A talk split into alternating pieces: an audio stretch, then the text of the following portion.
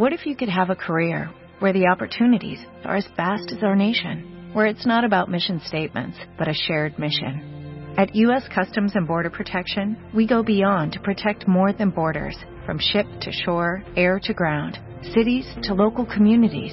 CBP agents and officers are keeping people safe. Join U.S. Customs and Border Protection and go beyond for something far greater than yourself. Learn more at cbp.gov/careers. Un momento. Interrumpimos esta emisión a través de Internet para darte toda la información. Tienes que entrar en iVox, I-V-O-O-X. Es muy importante en iVox.com o a través de la aplicación móvil iVox y busques una vez dentro, ellos están aquí. Por favor, es que ellos están aquí. Ellos están aquí, en iVox. Pero sobre todo es muy importante que... ¡Me siguen! ¡Ah! creo que se acercan. ¡No! ¿Qué está pasando? ¡No! ¡No! ¿Dónde está Bonnie? ¿Te han roto el corazón? ¿Te relacionas con pura gente tóxica? ¿No confías en tu pareja? ¿Sientes que nunca vas a encontrar el amor? La pareja de tus sueños sí existe. Mario Guerra, Ana Mar Orihuela y Aura Medina juntos para ayudarte a encontrarla, construirla y mantenerla. MOA Masterclass, 28 de julio, Ciudad de México. Inscríbete en revistamoa.com. Cupo limitado.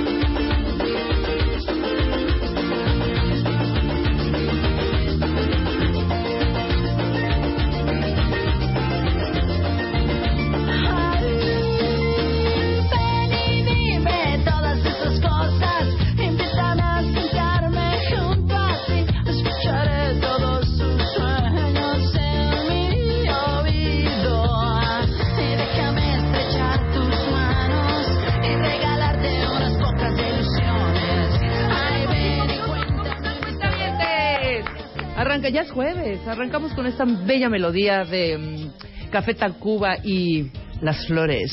Qué bonitas.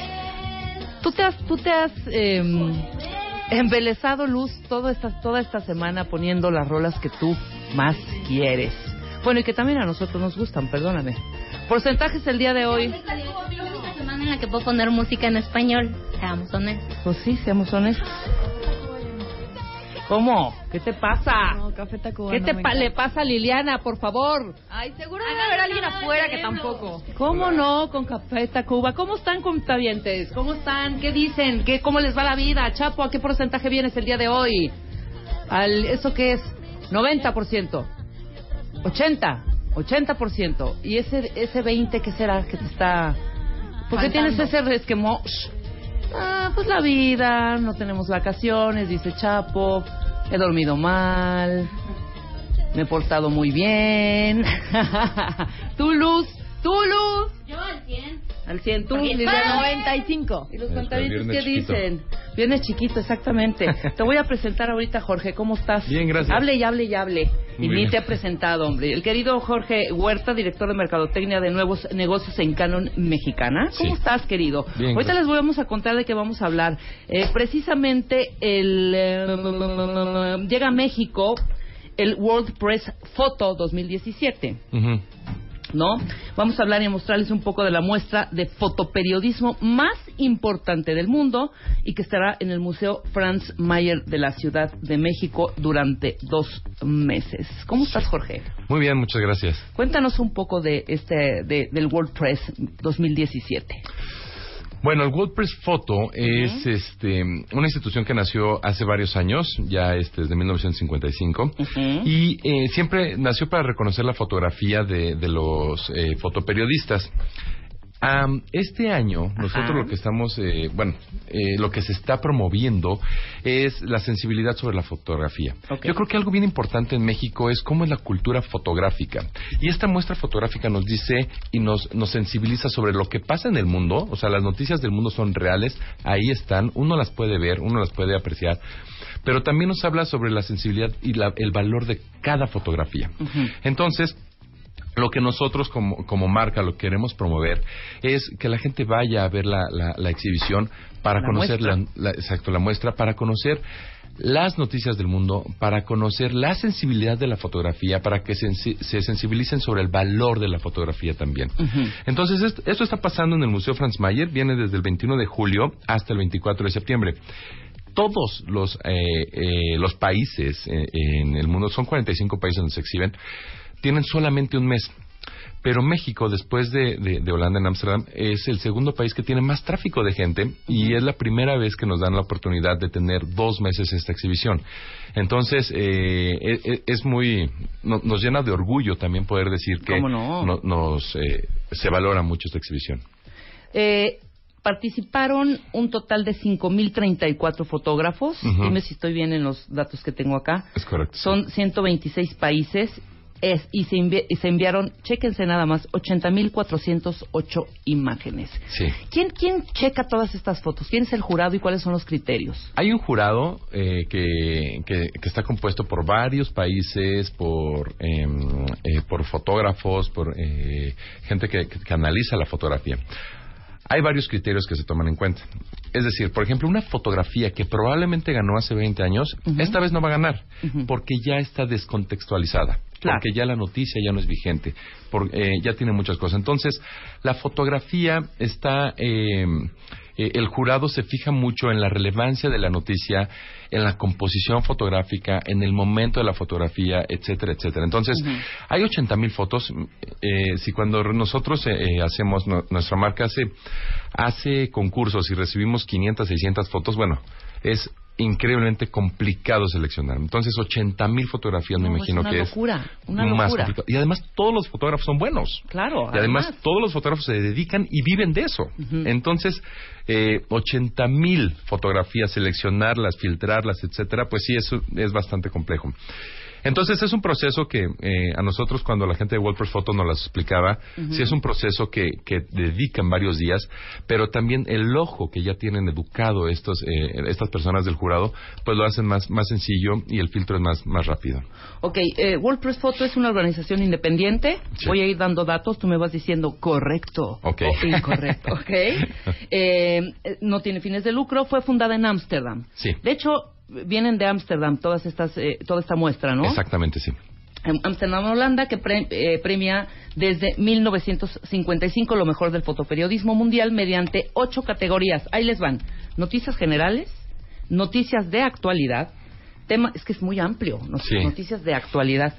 Temas, el socavón podría ser una noticia de actualidad. Podría ser, sí. O vida diaria. O vida diaria, ¿verdad? claro, esto está muy bonito. Estos temas contemporáneos o vida cotidiana, claro, exactamente. Retratos, naturaleza, deportes y proyectos a largo plazo. ¿Qué son proyectos a largo plazo, esta categoría?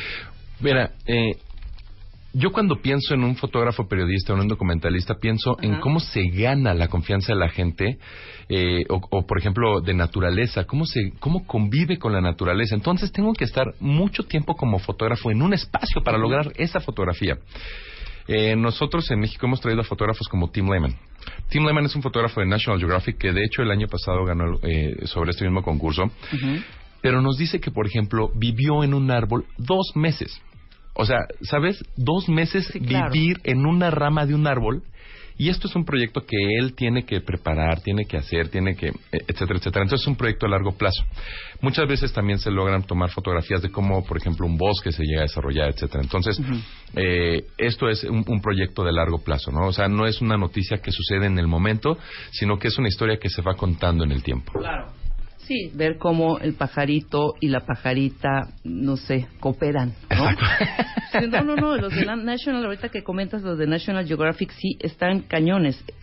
Lo vemos en video y lo vemos en los programas que tienen, que son específicos en el momento justo en donde se va a aparear la mantis religiosa, ¿sabes? Claro. O sea, sí. Y hay ya- que estar ahí, y Claro. hay que vivir, hay que saber en dónde está. ¿no? Claro, por supuesto, y hay que dar fe y, y- y tener ese testimonio en ese momento. Ok, Exacto. entonces esos son los, de- eh, los proyectos a largo plazo. Fíjate que aquí me gustaría agregar un poco más, porque son categorías que no desde el principio estaban en WordPress Photo. Es decir, WordPress Photo no nació con estas ocho categorías, sino que también se ha ido adaptando.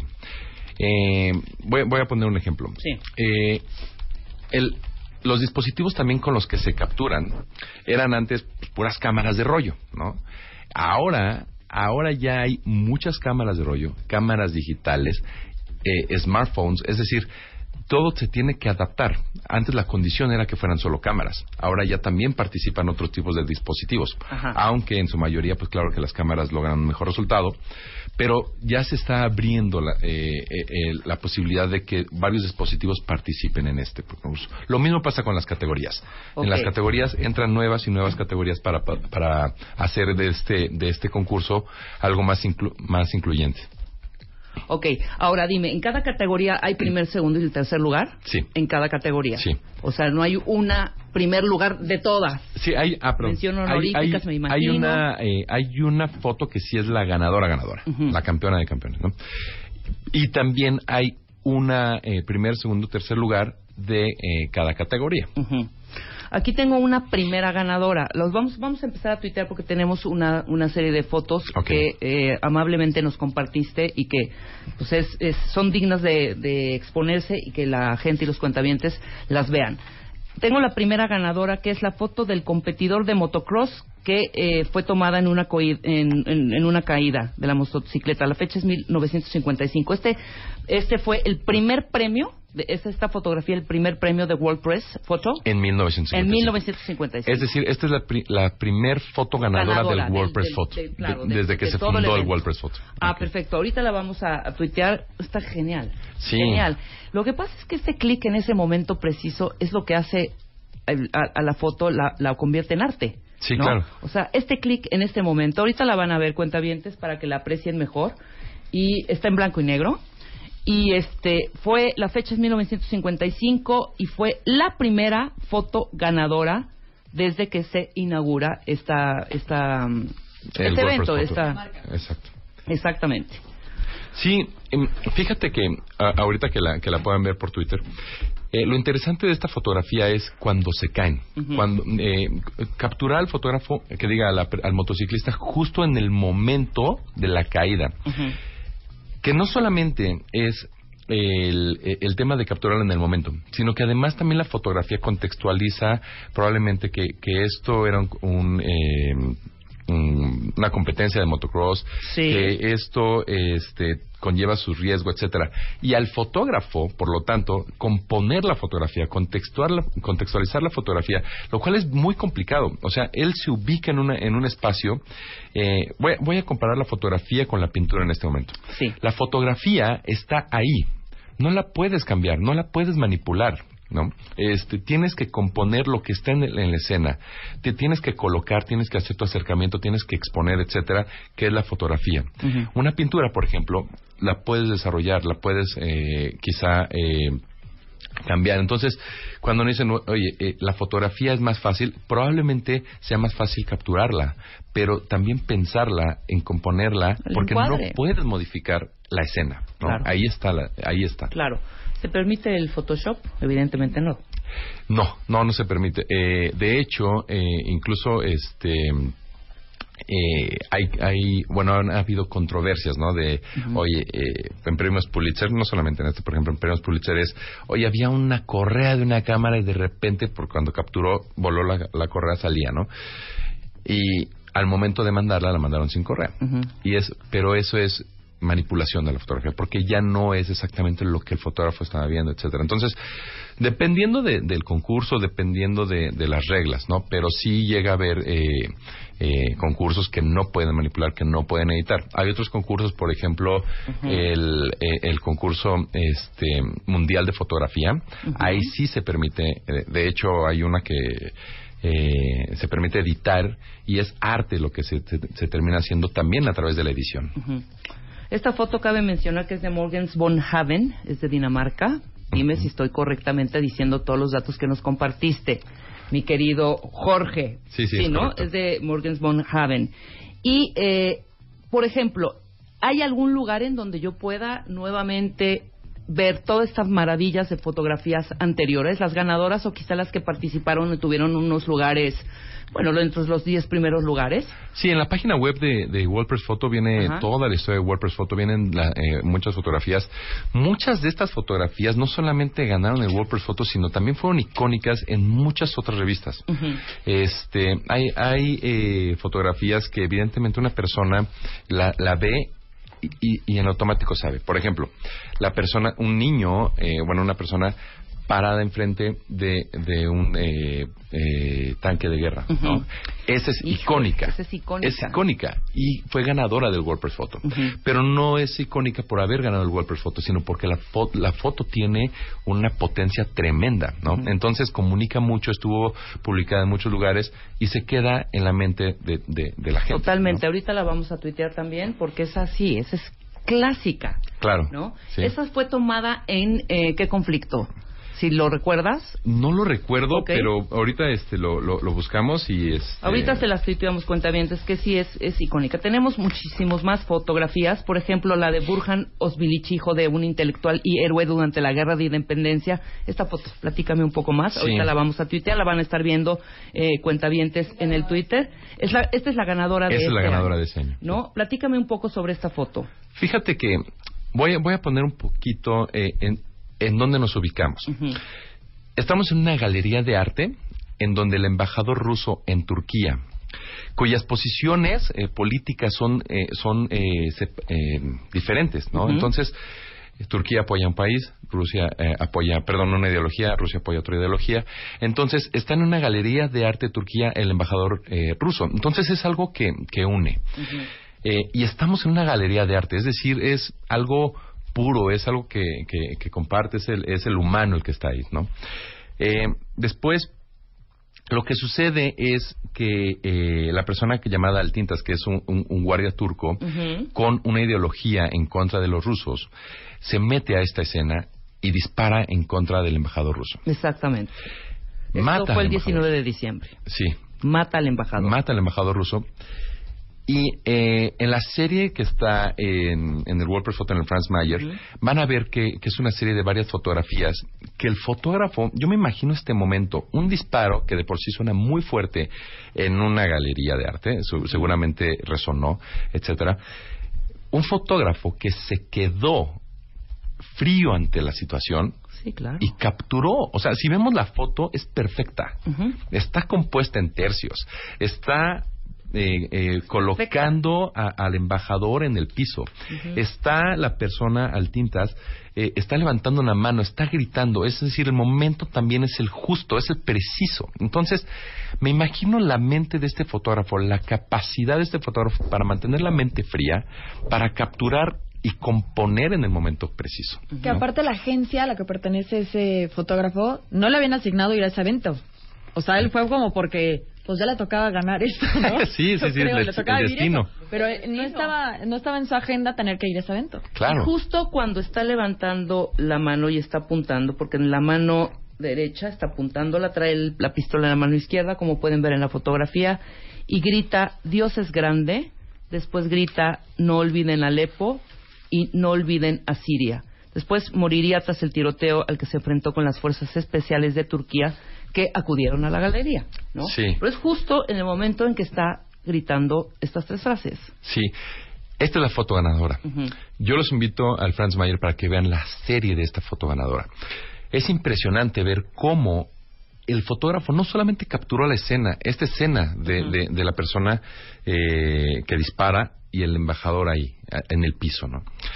Sino que también el fotógrafo capturó otros momentos de cómo vivió la gente esta escena. Claro. Entonces, eh, el, el fotógrafo logró ver, por ejemplo, la crisis que vivían algunas otras personas por esa situación. Y, y este miedo que se, que se siente, el fotógrafo dice es cualquiera de nosotros.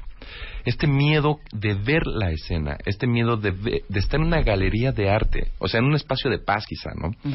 Y, y presenciar esta situación, ese miedo que, que reflejan las personas es justamente lo que el fotógrafo dice es cualquiera de nosotros en un momento dado. No, totalmente. Y es que hay videos de esta de este momento, pero creo que no te reflejan lo mismo lo- de lo que podías transmitir en una fotografía. evidentemente Claro. Sobre no. todo en la serie. Claro. Lo sí, puedes sí. poner pausa y regresar al video y demás, pero como que el- la fotografía captura el momento de la, ¿no? del rostro y tiene otra forma que te transmite todo esto. Y eso para nosotros como marca es importante porque ese es el tema de cómo se le da valor a la fotografía.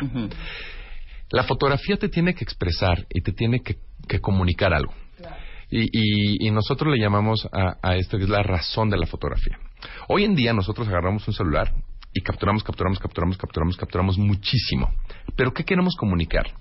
¿Queremos guardar una evidencia de un momento o queremos comunicar el momento? Queremos hablar del momento, queremos compartir el momento y en algún momento dado también recordarlo. Entonces, ese es el valor de la fotografía que nosotros como marca queremos promover.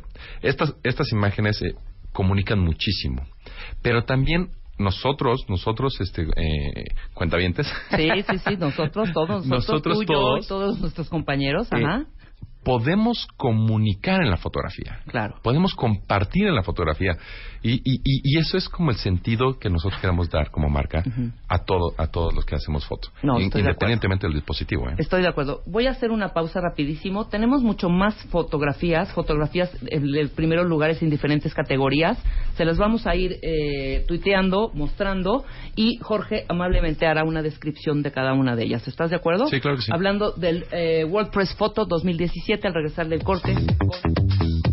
Queridos cuentavientes, 10 de la mañana con 31 minutos. Estamos platicando con Jorge Huerta, director de Mercadotecnia y Nuevos Negocios en Canon Mexicana. Estamos hablando precisamente del WordPress Photo, las historias de impacto y esta muestra que está eh, corriendo ya a partir del 21 de julio, ¿verdad? Sí. En el Franz Mayer para ver las fotografías ganadoras de este año. Mándenos sus fotos cuentavientes. Arroben a WordPress, podemos hacerlo, ¿no? Arroben a WordPress Photo Ujú. para que también vean lo que hace la cuentavientada. La cuentavientada ahorita me estaba mandando un- unas, unas fotografías muy buenas. Cris Arredondo tiene ahí unas cosas bastante artísticas. Sí, sí. Y bueno, compartamos nuestro arte. Así que mándenos, mándenos las fotos.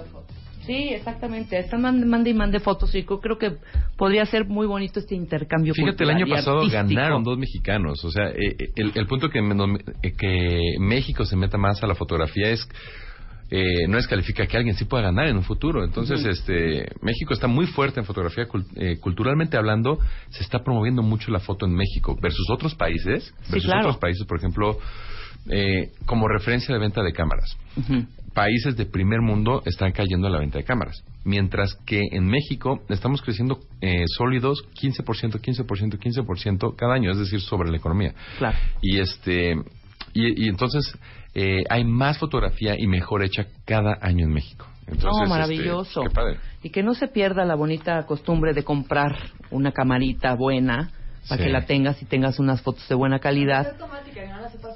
Sé que es muy práctico traer el celular y estar tome y tome fotos y denuncie y denuncie, ¿no? Pero pues estaría muy padre también meterse a algún curso y aprender un poco más sobre fotografía. Al final nos dirás qué más hacen en, en Canon y qué es lo que tienen. ¿Tienen una La academia? calidad, la calidad, La calidad de la foto. Exactamente. Nos van a eh, platicar todo lo que tienen allá para que la gente y los cuentavientes pues, se inscriban y a los que les interese pues tengan, puedan eh, aventarse un cursito con ustedes, ¿no? Perfecto, gracias. A ver, tengo aquí otras ganadoras, perdón. ¿Alguien me regala agüita que me estoy ahogando? Gracias. perdón, ¿quieren agua? No, estoy bien. Refresquito, cafecito, nada. Ok. Eh, este primer lugar de fotografía única sobre vida diaria. Está impresionante esta foto. Esta Sí. foto está muy fuerte. ¿no? Sí. Platícame un poco. Se llama The Silent Victims eh, of a Forgotten War, de Paula Bronstein. Eh, esta foto es justo cuando eh, lo que yo creo que para que un fotógrafo logre esta, eh, este tipo de fotografías tiene que vivir en una casa Totalmente. con la familia. Eh, eh, aquí lo que pasó fue que hubo un, este, una bomba en Kabul, en Afganistán, y eh, una, una niña fue herida. Entonces la mamá la sujeta en, brazos. Pero es un momento íntimo. La niña está herida. La mamá está sufriendo, está, su- está, pa- está pasando dolor. ¿En qué momento un fotógrafo entra a capturar esto?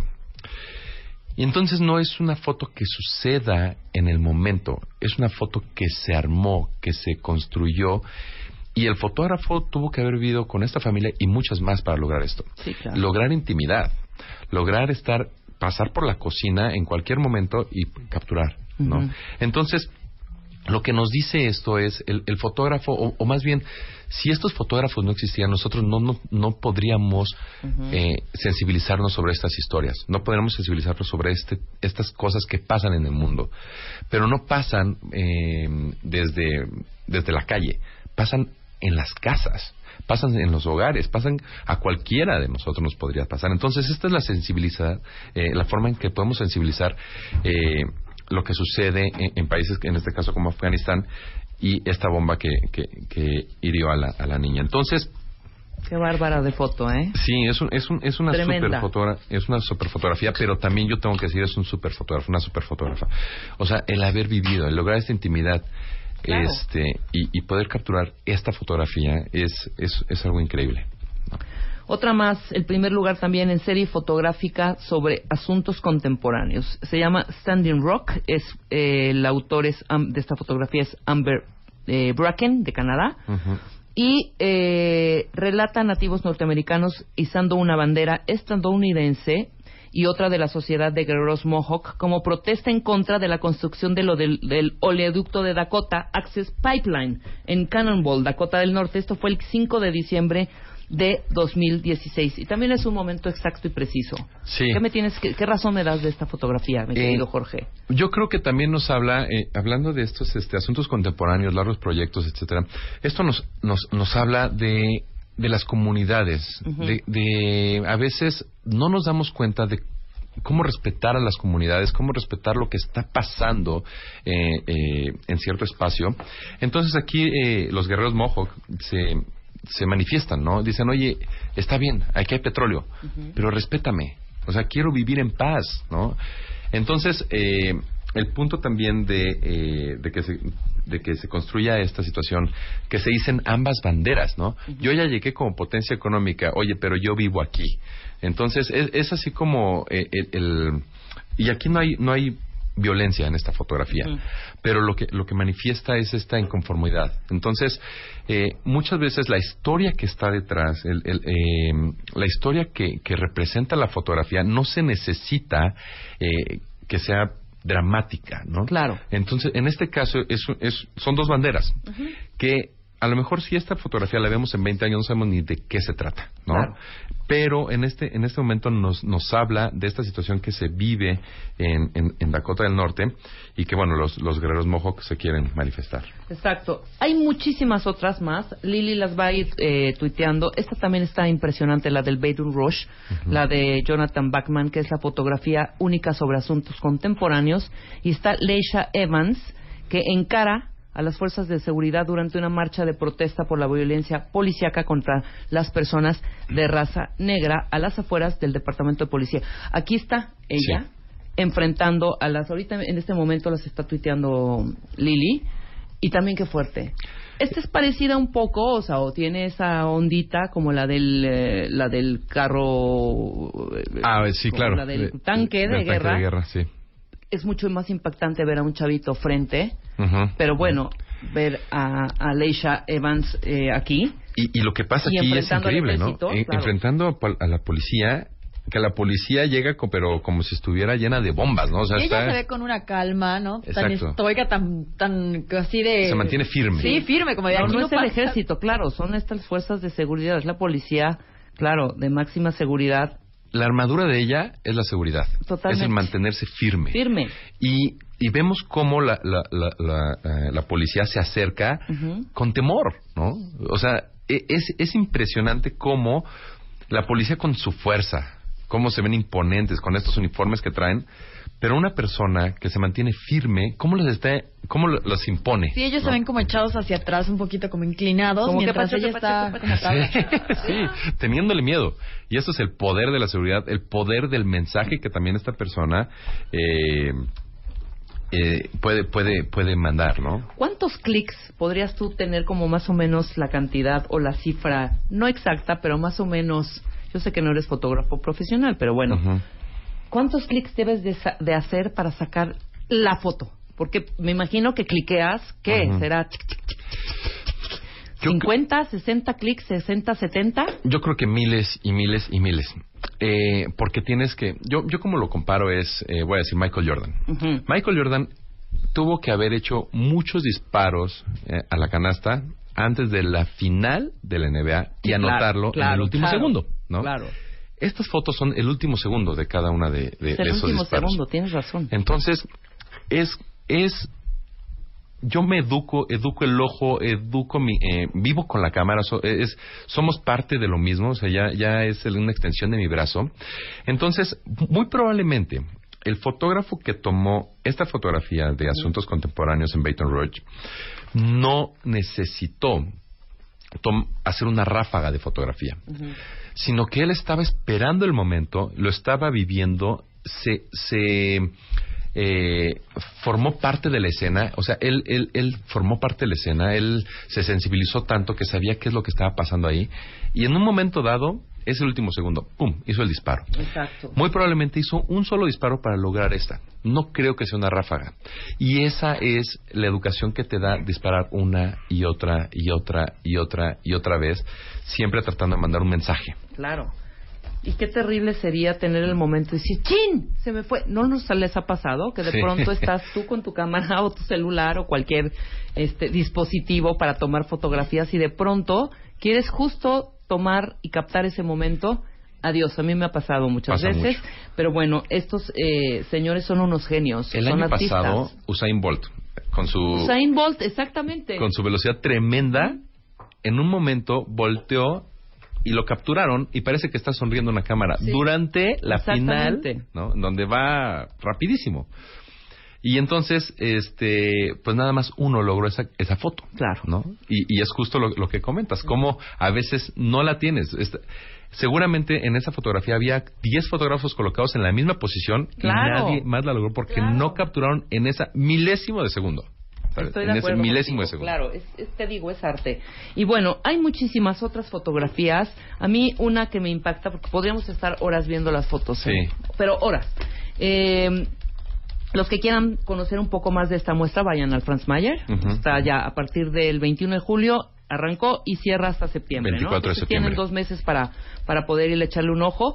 Pero a mí esta es una de, es una de las fotos ganadoras que ha impactado, que tengo la fecha de 1973 y son los civiles abandonados, abandonando, perdón, una zona poblada tras el lanzamiento de Napalm en Vietnam. Sí. Y es esta niñita que viene corriendo sin ropa, ¿no? Que viene huyendo. Sí. Para mí esta ha sido una de las fotografías que más me han desgarrado el alma. Claro. ¿No? Sí, porque en la fotografía se ve niños, niños desprotegidos, sin uniformes de militar. No puedo con ¿no? las fotos con los niños. No puedo. O sea, eh, son niños desprotegidos. En este caso, la, la niña que está al centro de la fotografía incluso está desnuda. O sea, Sí, no tiene sin ropa. nada que la proteja.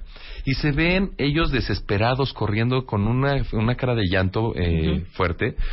Y atrás de estos niños, unos militares con una calma. Sí, vienen caminando así como de qué pe... Pero vean la carita de la... Bueno, de, de- de todos los chavitos. Los Sí, chavitos vienen en, de que se en- les está acabando en la la vida angustia ahí. total y atrás estos tres salvajes Con con, esa calma, ¿no? ¿Sabes a mí cuál? La de la niña de Colombia.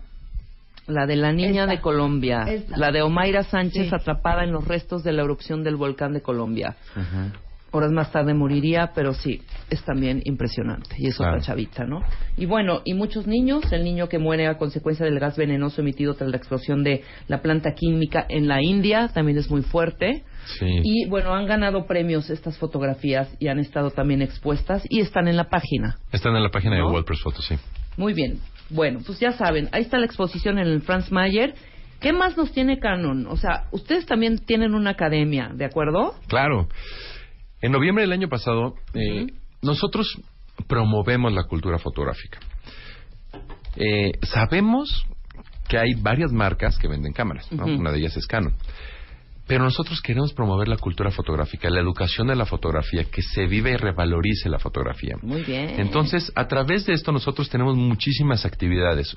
Una de ellas es una escuela que se llama Canon Academy, que independientemente otra vez de la cámara que tú tengas, puedes venir a tomar clases sobre muchísimas cosas. Yo tengo un término que le digo, el, el- el que no sabe nada de fotografía. El que no sabe nada de fotografía es, voy a decirlo así, gente común, ¿no? Gente como uno. Gente, de a pie. Gente de a pie. Entonces, yo, 80 o más de 80 millones de personas hoy hacen fotografía con su celular. Pero acceso a, la, a la- una cámara fotográfica solo 30 millones de personas. Hay, hay 50 millones de diferencia. No pasa nada, no pasa nada. El tema es cómo los 80 millones que hoy hacen fotografía a través de su celular pueden hacer mejor fotografía cada vez. Claro. ¿Cómo pueden crear fotografía de impacto? Eh, yo veo, por ejemplo, en los festivales de los niños, este, de, de Navidad o del Día de las Madres, etcétera, cómo a veces, en un momento importante, o en una boda, en un momento importante, po- tomo fotos con mi celular. Pero me pierdo de qué es lo que quiero hacer. ¿Quiero capturar o evidenciar que esto está pasando? ¿O quiero recordarlo después de una forma diferente? Si quiero darle ese valor a la fotografía, de eh, eh, eh, revalorizarlo y vivirlo, recordarlo de una forma diferente en el, en el futuro, tengo o necesito forzosamente una foto de impacto. Esto es la cultura fotográfica, tener fotos de impacto. Y una foto de impacto se puede lograr con cualquier dispositivo. Claro. Mientras uno va entrando más y más y más a la fotografía, pues va creciendo. Es como un, un coche, ¿no? Quiero ahora un mejor coche, un mejor coche. Lo mismo pasa. Entonces, eh, pero la invitación es darle o crear fotografías de impacto para redes sociales, para fotos de perfil, para todo eso. Entonces nosotros tenemos ahorita dos eh, actividades muy fuertes. Una es Zooming Project, que va a pasar el 19 de agosto en la UP. Entonces, el 19 de agosto vamos a tener a muchos fotógrafos, más de 60 fotógrafos dando clases a los que no saben nada de fotografía. Oye, muy bien. Cómo componer, cómo iluminar, cómo aprovechar el sol, cómo... ¿Cómo eh, utilizar el exposímetro? Ay, se ¿Cómo utilizar el exposímetro? Bueno, es que yo estudié comunicación y nunca le entendía al exposímetro maldito. Sí, claro. Y Sí fíjate se llama que... exposímetro, ¿verdad? Sí, pa- claro. eh, sí, claro. Y puedes hacer una fotografía muy fácil. Entonces, vamos a enseñar cómo componer, cómo iluminar, cómo hacer la foto, eh, cómo vivir el momento y no perdértelo, ¿no? Porque a veces estás este, 10 minutos con tu celular a ver que en qué momento tomo una buena foto y ya no vives el concierto, ya no vives lo que estás así porque quieres una buena foto, ¿no? Entonces, también nosotros vamos a tener más de 60 fotógrafos en campo para que aprendas fotografía.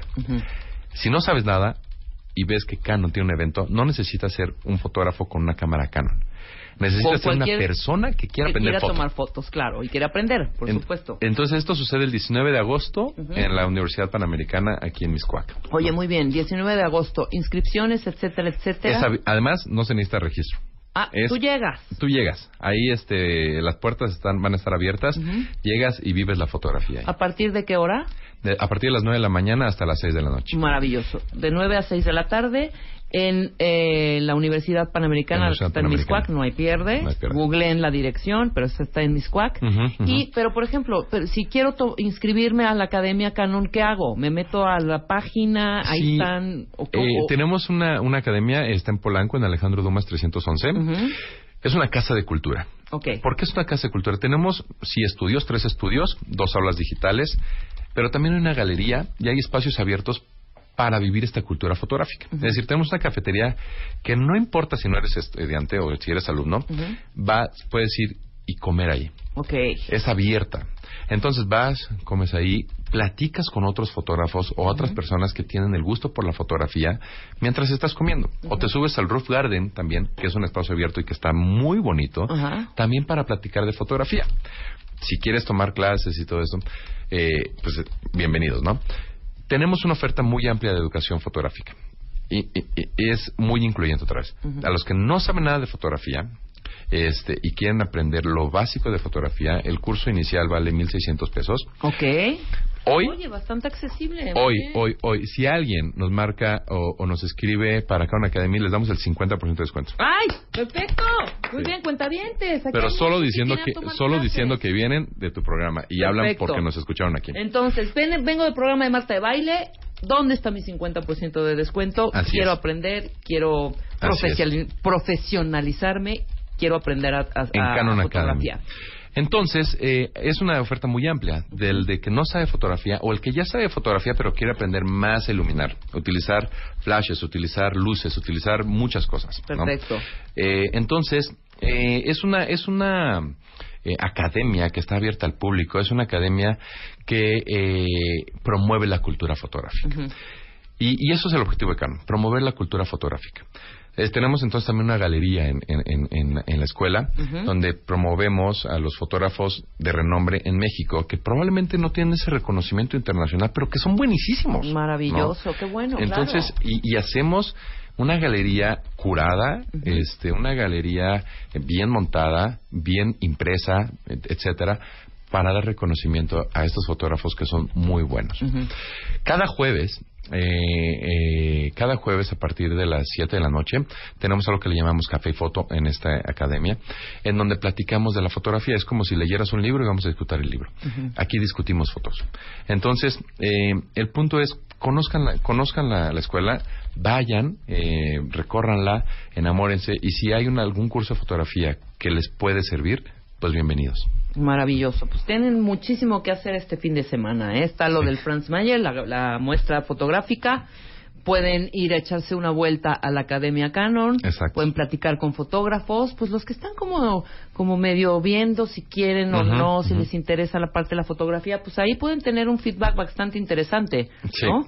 Pueden comer ahí, pueden platicar con nuestros fotógrafos, checa lo que están haciendo fotógrafos mexicanos y bueno, pues el, el fin de semana perfecto, hijo. ¿no? Así está, Muchas así gracias está. por ese por ese 50% de descuento. Ya saben, cuentavientes, digan que van de parte del programa de Marta de Baile y les harán su debido descuento para Así es. eh, inscribirse a esta. Es la primera vez que damos un descuento tan agresivo, Oye, pues pero muy ves que estamos llenos de gusto y aquí, fluyó la conversación, entonces qué padre, ¿no? Totalmente, totalmente. Me encanta la idea. Muchísimas gracias, Jorge Huerta, director, nuevamente lo digo, de Mercadotecnia y Nuevos Negocios en Canon Mexicana. Mucha suerte con la academia. Muchas gracias. Que nos vaya muy bien con, en el Museo Franz Mayer, que siga la gente visitándolo y eh, apreciando esta, esta gran muestra Sí. de, eh, de fotografía. Y este El 19 de agosto en la UP. y el 19 de agosto, claro, en la Universidad Panamericana para esta sesión con 60 fotógrafos profesionales que van a estar hablándoles a todos ustedes para que aprendan. Qué maravilla, ¿eh? Sí, Hay sí, que acercarnos a este tipo de cosas que, que- que- Gratuitas. que no nos cuestan y, eh, y nos enriquece. Nosotros vamos a hacer una pausa regresando. Cuentavientes, ¿quiénes son, son fans de las películas de terror? Yo sí, tú. Más No, o menos, pero no, hijo, cuando yo hay una soy- buena, sí, sí Yo está. soy loca, loca, obsesiva, o sea, en el género, en cualquier plataforma, sea Netflix, eh, Apple TV, lo que sea, el género que más aprieto, que doy clic, es películas Terror. de terror. Totalmente. Viene Ricardo Farías, a.k.a. Guarache, a platicarnos eh, de, las, de los 10 clásicos de terror que tal vez no conocías. Y después el tiburón de baile, cómo decidirte por una oferta de trabajo, la segunda parte que quedó pendiente. Todo esto y mucho más, regresando del corte. No, Luz, no la voy a decir ahorita, voy a decir después lo del consultorio MOA, que hoy hay consultorio MOA, pero se los diré al ratito. Hacemos una pausa y regresamos. ¿Te han roto el corazón? ¿Relacionas con pura gente tóxica? ¿No confías en tu pareja? ¿Sientes que nunca vas a encontrar el amor? La pareja de tus sueños sí existe. Mario Guerra, Ana Mar Orihuela y Aura Medina juntos para ayudarte a encontrarla, construirla y mantenerla. MOA Masterclass, 28 de julio, Ciudad de México. Inscríbete en revistamoa.com. Apúrense, cupo limitado. ¿Te han roto el corazón? ¿Relacionas con pura gente tóxica? ¿No confías en tu pareja? ¿Sientes que nunca vas a encontrar el amor? La pareja de tus sueños sí existe. Mario Guerra, Ana Mar Orihuela y Aura Medina juntos para ayudarte a encontrarla, construirla y mantenerla. MOA Masterclass, 28 de julio, Ciudad de México. Inscríbete en revistamoa.com. Cupo limitado.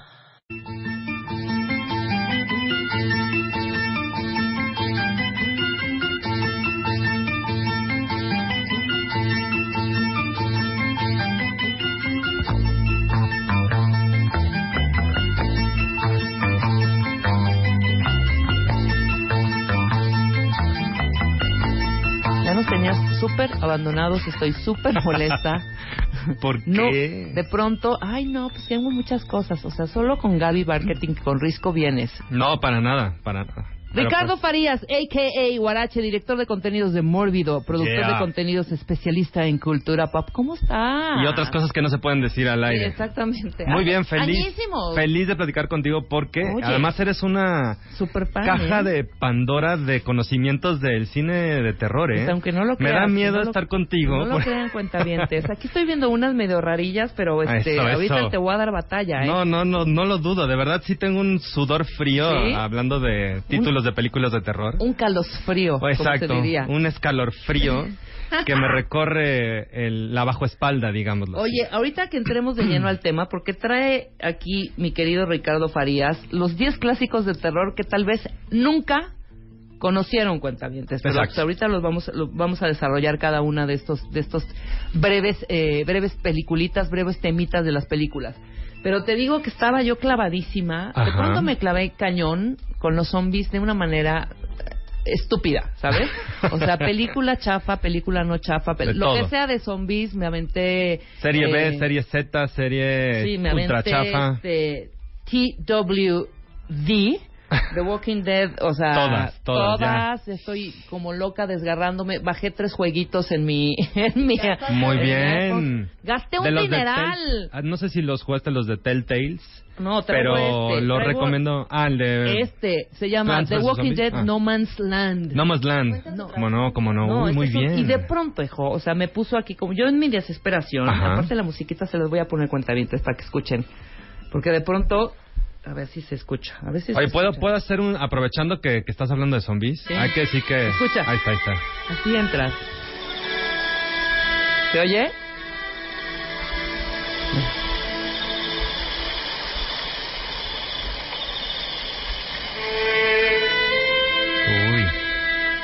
Está muy bien armado, Super, ¿eh? super western, ¿no? Sí, super, no, y aparte estamos- sí. super Gustavo Santaolalla. Exacto, aquí tengo algunos premios que tengo que ya, mis, mis Oye, muy bien, del muy bien. Oye, yo recomiendo mucho, a mí me gustan mucho los juegos de Telltales y hay unos de The de, The Walking Dead, de, de zombies. Eh, son- no son videojuegos en donde tú realmente es un son juegos de tomar decisiones. Es como si estuvieras dentro de una película y tomas decisiones. ¿Te acuerdas de las novelas de Elige tu propia aventura? Sí, claro, claro, un poco claro. como en esa onda. Ajá. De ¿qué, qué prefieres, que muera el zombie o que mm, Sí, eh, lo dejes vivir. Ajá. Y entonces vas tomando decisiones y te vas angustiando cada vez más, pero es buenísimo. Oh, está buenísimo. Aquí también tienes que tomar decisiones. Sí, no, no. y ¿Ya has es- jugado este o no? Ese no, fíjate. Ah, pues este Fíjate está muy que no. bueno. También es, eh, tienes que eh, tomar decisiones. Vas, evidentemente, eh, subiendo niveles y mientras más niveles tengas, tienes armas más poderosas. Pero tienes que a todos los héroes. Tienes que irlos desbloqueando. No es así de fácil. Te dan primero dos héroes. Te dan al Daryl y te dan al... ¿Cómo Híjoles. se llamaba? ¿El japonés o coreano? O... Eh, coreano, sí. Este. Este, ay, Dios con mío. E, con E. Se Con E, con se me- E, con E. ¿Cómo se llamaba? Maldita sea. Pero bueno, te dan ese par y pues tienes que ir pues acabando con zombies y con otros humanos que tienen también sus aldeas. Malditos. Bueno, Oye, pero, pues, está eh, muy divertido. Bueno, ya que eh, hablas de zombie, que me decías que además te gustó mucho Train to Busan hablando de películas coreanas. Osalame, hijo. ¿Qué onda con el cine coreano? Muy está, bien, no, está bueno. ahorita como que ¿Qué te en un boom, ¿eh? Pues sí, se dieron cuenta que había que conquistar eh, a nivel cultural, eh, hacer soft culture, como dicen, y están haciéndolo a través del cine y, un- y, bueno, además de la música pop, que el K-pop, bueno, no, Claro. es, no es lo mío, pero sé que le, va mío, muy pero bien. Está, no, está cañón. está Oye, cañón. pero sí, hace uno, una semana y cachito se falleció George A. Romero, el padrino de los zombies. Entonces, bueno, vaya la mención a uno de los grandes, que no está en esta lista porque todas sus películas son famosísimas. Claro. Pero bueno, para que no diga. Sí, ya hemos visto varias de, la peli- de las películas, pero bueno, ahora nos toca a los 10 clásicos del terror que tal vez no conocías, cuentamiento. Glenn. Glenn. Gracias. Glenn. A veces era con él, ¿no? mi Sí, dislexia. pero no, no spoileren por quien no ha visto la serie. No. No vamos a decir Ah. absolutamente nada. No, Como el, ¿ya viste Titanic? Ay, se hunde el barco. No. Ay. Bueno, empecemos con la primera. Valga la redundancia. Exacto, exacto. Ajá. Bueno, la primera se llama The Changeling. Eh, fíjate que es maravilloso como los nombres que, que van teniendo las películas en español o en nuestro país. Por ejemplo, The Changeling, una película de 1980 dirigida por Peter Medak. En México se le conoció en algunos lugares de Latinoamérica como El Intermediario El del intermediario. Diablo. Claro, el Ah, intermediario ah, del ah, diablo. ah, ah, Así sí, ¿no? Así sí se acuerdan. Y bueno, pues básicamente es la historia de mm, un profesor de música, un músico eh, que vive la tragedia de la muerte de su hija y su esposa y decide mudarse a la ciudad de Seattle a, um, un- a, digamos que dentro de un campus en una en, la- en una universidad en Seattle y de ahí digamos que le permiten vivir en una casa que está abandonada la rehabilitan esa casa. Y eh, bueno tú sabes que eh, parece que nos gusta, pero eh, casa abandonada. ¿Y casa por qué no? ¿Por qué no? Después de todo lo que has vivido, ¿por qué no te vas a vivir a una casa abandonada Exacto. llena? ya- Exacto, ya no vas a sufrir. Pero bueno, eh, se va a vivir a esta casa que además está rodeado de adolescentes porque digamos que es un campus universitario. Pero a pesar de esto, eh, este personaje despierta digamos que el espíritu de, de, un, de un niño que nos va a contar una trágica historia que le sucedió muchos años atrás. Precisamente en esa Precisamente en, esa, casa. en esa casa. ¿no? claro. Entonces, bueno, eh, este músico en ayuda de unos psíquicos y videntes van jalando minuciosamente un hilo que los va llevando a descubrir eh, la, la verdad que esconde esta casa y- Ujú. y, y el relato de- del chico. Un clásico perdido un poco ahí en, en el tiempo, una película de 1980 que vale muchísimo la pena. Hay que decir que eh, Peter Medak es un director icónico, sobre todo de televisión, hizo más de 20 Series. Sí, de todas las series que te imagines ah, dirigió, pero además eh, digamos que es uno de los directores importantes de Twilight Zone, de la Dimensión Desconocida. Entonces, bueno, es una película que vale mucho la pena que, que le echen un ojo. The Changeling. The Changeling. En inglés y en español, eh, ¿qué? El intermediario del diablo. El intermediario de la 1980. Exactamente. Buenos tips, porque de pronto, cuentavientes, ¿cómo no? Estamos ahí en, en Twitter. Recomiéndenme algo, Exacto. recomiéndenme qué puedo, qué puedo ver. Esta estará si la buscamos en, en Netflix. Híjole, o en fíjate Apple que, no, TV. fíjate que no sé si está en Netflix, eh, pero yo decía que seguro está, vamos a llamar, seguro está en la nube. Seguramente, ¿eh? De- y me refiero en streaming, ¿eh? No crean que Sí, no, ando de pirata. No vamos a piratear. Ahorita nos recomiendas este algo cómo, cómo acceder en stre- a, a- a Sí, algún, sí, sí. algún alguna página, algún canal en streaming para poder Claro, bajar las películas, ¿no?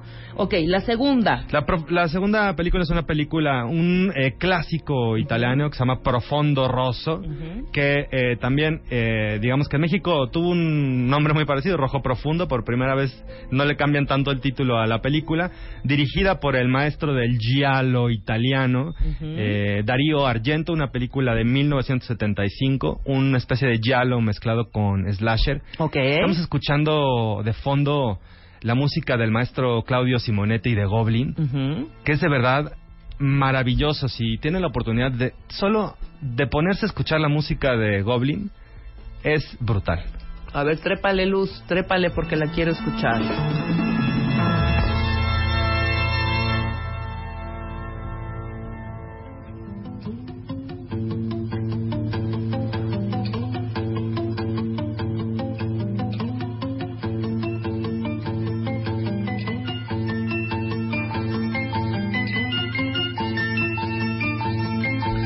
Joya! Una delicia, una delicia. y, y bueno, cuenta la historia esta, este filme. Eh, tal vez sean más conocidos otros filmes de Darío Argento, eh, como Suspiria o Tenebre o Fenominia, que son más famosas. Pero Profondo Rosa a mí me parece genial. Es la historia de un pianista eh, que sale de, de una sesión de, de trabajo y azarosamente se encuentra eh, siendo testigo de un asesinato, el asesinato de una psíquica evidente alemana, Alemana, que eh, digamos que profetiza el asesinato de, de unas personas, ¿no? Entonces, a partir de ese momento él se une a una a una periodista para investigar eh, lo que hay detrás de este, de este asesinato. Y bueno, se encuentran en una alucinante y terrorífica historia eh, llena de colores estridentes eh, que nos muestra lo maravilloso que, que puede ser el, eh, el cine de terror. De verdad vale mucho la pena. Tiene una imagen, no sé si us- ustedes conozcan a un, a un pintor eh, gringo muy famoso que se llama Hopper. Esos cuadros de claroscuros maravillosos. Bueno, tiene Ahorita retratos algunas obras de Hopper para que la gente retratos un poco. eh, este es este eh, Darío Argento tiene retratos que hace cuenta que se los hubiera arrancado a Hopper de, de sus de su de sus óleos de sus óleos, de sus pinturas. y los hubiera llevado para hubiera allá plasmado en, el, en, Eh, su, en su obra. Exacto. su Algunos obra dicen que es terror de Katsu porque el, el- el- la, la sangre que utiliza Argento a propósito es muy muy roja, rojo Katsu. Ok. ¿no? Pero de verdad es parte de la estética y vale mucho la pena que revisiten los que no, lo que ya, los que ya la vieron y los que no el trabajo de Darío Argento, en específico Profondo Rosso o Rojo Profundo. Maravilloso. Eh, las ocho siguientes, después del corte, ¿te parece, mi querido. Ricardo? Regresando del corte, estamos platicando con Ricardo Farías, a.k.a. Guarache. Eh, su Twitter es arroba guaratz, ahorita se los voy a explicar, W-A-R-A-T-X-E. Guarache, W-A-R-A-T-X-E. Para que vayan comentándole también, Simón. vayan compartiendo sus películas, cuáles han sido sus clásicos del terror, Yo, The Shining es my, my number one, one, one de la vida, de la vida, ¿eh? De la vida. Pero Híjole, cañón. No te la puedo debatir, la verdad. O sea, Es- Mr. Kubrick ahí se la mega, mega, mega, mega rifó. Sin ¿no? duda. No, no puedo decir que no.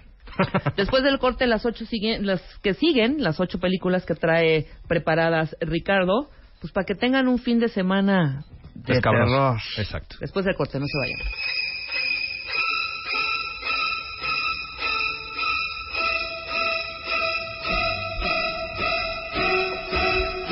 Escuchas esta rola e inmediatamente te imaginas la escena de la shower, la regadera, de Psycho, de Alfred Hitchcock. Oye, ¿y sabes, sabes eh, que cuenta la historia que el, el maestro Hitchcock al principio estaba muy rejego a meterle em, este esta pieza, esta pequeña pieza? Lo convencieron entre el fotógrafo y su esposa "No, Alfredo, Te va a gustar. te va a gustar. Alfredo, ponte las pilas. Ponte las pilas, es lo chavo. que vende. Exacto. O sea, Y estaba mira, rejego de meter esta escena, la no, escena de, de, la regadera, de o de meter meter el- la música. la la- música. Ajá, el apoyo. Oye, pues es un clásico. porque le parecía demasiado, demasiado evidente y tal. Ujú. Y mira, fue, es totalmente icónico para la historia del cine. No, y lo puedo, claro, totalmente, pero puedo creer lo que lo quería, lo quería hacer. Oye, y Sí, Brian sí. De Palma no lo hizo. Brian De Palma hizo la, la, la Psycho con. Con, ay, eh, Ay, Dios Jude Law. No sé si Y es no me acuerdo quién es ella, fíjate, no no lo tengo tan tan a la mano Pero sí presente, fue pero Brian De Palma, sí fue Brian De Palma, ¿verdad? eh, fíjate que ya no sé si es este Gus Van Sant o, o Brian De Palma, ¿eh? bueno, a ¿No ver, es Gus Van. Sant?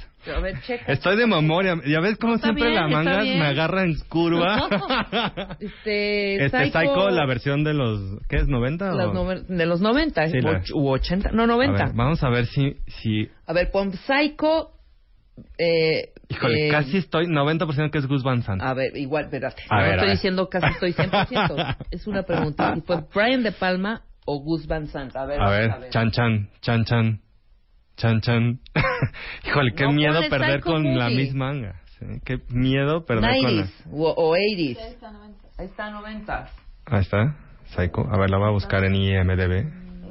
En mis amigos. Espérate, espérate, espérate. ¡Ay, ganaste! Sí es Yay. Claro, Ay, no, pero qué nervio. Siempre me hacen lo mismo porque me. No, ustedes sí, eh, sí es ustedes que le escuchan eh, y no saben lo que se siente estar aquí en la en la mesa. Ahora sí del que así de, terror. Exacto, si uno se equivoca. No, muy lo- bien, Gus Van Sant, muy bien, muy bien, Yay, muy bien, Ricardo, memoria, muy bien, no, no, Guarache. Bueno, ¿qué les digo? Ok, entonces nos quedamos. Ya vimos The Chan, Chan Changeling Exacto. eh, de 1980, Rojo Profundo, Profundo Rosso de Exacto, Argento. Profundo Rosso, ajá. Ajá. Y vamos con la tercera, La- Black Sunday. Black Sunday, como se le conoció en Estados Unidos y en Inglaterra, pero que eh, digamos que el título original es La Machera del Demonio Perfecto. o La Máscara del Demonio, una película, diría yo, desde mis películas favoritas, incluso la, la podría poner así, una película dirigida por el maestro Mario. Ujú. Eh, su ópera prima, aunque ya había dirigido dos películas sin que se les fuera reconocido como, como director, esta película que trata sobre mm, la trágica historia de una bruja que es, digamos que llevada a la hoguera, pero además de llevada a la hoguera, eh, violentamente eh, se le incrusta una máscara que tiene una especie como de espinas por la pared eh, interior de la máscara, unos clavos gigantes que se le entierran en la cara y después es quemada por su propio hermano que la acusa de ser bruja y de pecar en Claro. contra de las buenas costumbres. Ella antes de morir jura que se va a vengar de su descendencia, que se va a vengar de todos sus, sus hijos, de sus nietos, de toda su familia. Y 200 años después, en una cabalgata rumbo a una con- eh, conferencia de médicos, un joven se corta la mano y mm, la sangre llega hasta el, el, el ataúd de, de esta bruja y la revive. Y bueno, esa lo lleva a vengarse de toda la familia del hermano. Muy bien. se- Es se, una- se escucha bien. Es una película que está hecha con muy poco dinero, pero eh, que está hecha con una maestría fotográfica. Es una película en blanco y negro, que tomaron esa decisión de hacerla en blanco y negro, porque es una película de 1960. Es una película que pudo haberse ya hecho a color, pero tomó esa decisión eh, Mario Baba. De dejarla en blanco y negro. en blanco y negro. Y bueno, esto catapultó eh, en el mundo del cine a Bárbara Steele, una, una actriz icónica del cine del cine este europeo, pero bueno, ella ella es inglés y bueno, pues es seguramente le van a reconocer cuando vean a Bárbara Steele y la recomiendo muchísimo, es una maravilla esta película, todo el cine de Mario Baba, pero en particular Black Sunday. Perfecto, una joyita del Una cine joyita. de terror. Exacto. Muy bien, la siguiente. La siguiente es de eh, el maestro Toby Hooper. Toby Hooper, para que más o menos ahí lo, ubi- lo ubiquen todos, es el director de eh, Texas Chainsaw Massacre o La Masacre en Texas, esta película eh, aterrorizante sobre, sobre un- una familia de locos en Texas que asesinan y se comen a sus víctimas. Exacto. Bueno, pues Toby Hooper dirige en 1979 una, eh, una película que está inspirada en un relato de Stephen King que se llama así, Salem's, Salem's Lot. Ujú. Y es una, una historia maravillosa de un escritor que decide regresar a su pueblo en Nueva Inglaterra, en, en- bueno, en la zona de Nueva Inglaterra, en Estados Unidos, para reencontrarse un poco con su pasado trágico, en donde había muerto su hermano este, hacía muchísimo tiempo. Eh, cuando llega ahí, curiosamente, a la par que llega él, llega un gran vampiro eh, que se quiere apoderar del pueblo y que quiere conquistarlo, ¿no? Eh, eso se vuelve un problema particular entre el escritor y el mayordomo del vampiro que lo que lo que quieren hacer es acabar con el pueblo y convertir a todos en vampiros. Eh, una delicia, recomiendo no solo leer el relato de Stephen King, sino ver la película de Toby Hooper, que en un principio era una TV movie, estaba partida ahí en este en episodios, Ajá. pero bueno, en el fondo se puede ver como una película y es maravillosa. Maravillosa. Salem Slot, La Hora del Vampiro, 1979. Y bueno, otra re- gran recomendación del el género terrorífico. Terrorífico, un clásico también que, que, este, que no se pueden perder.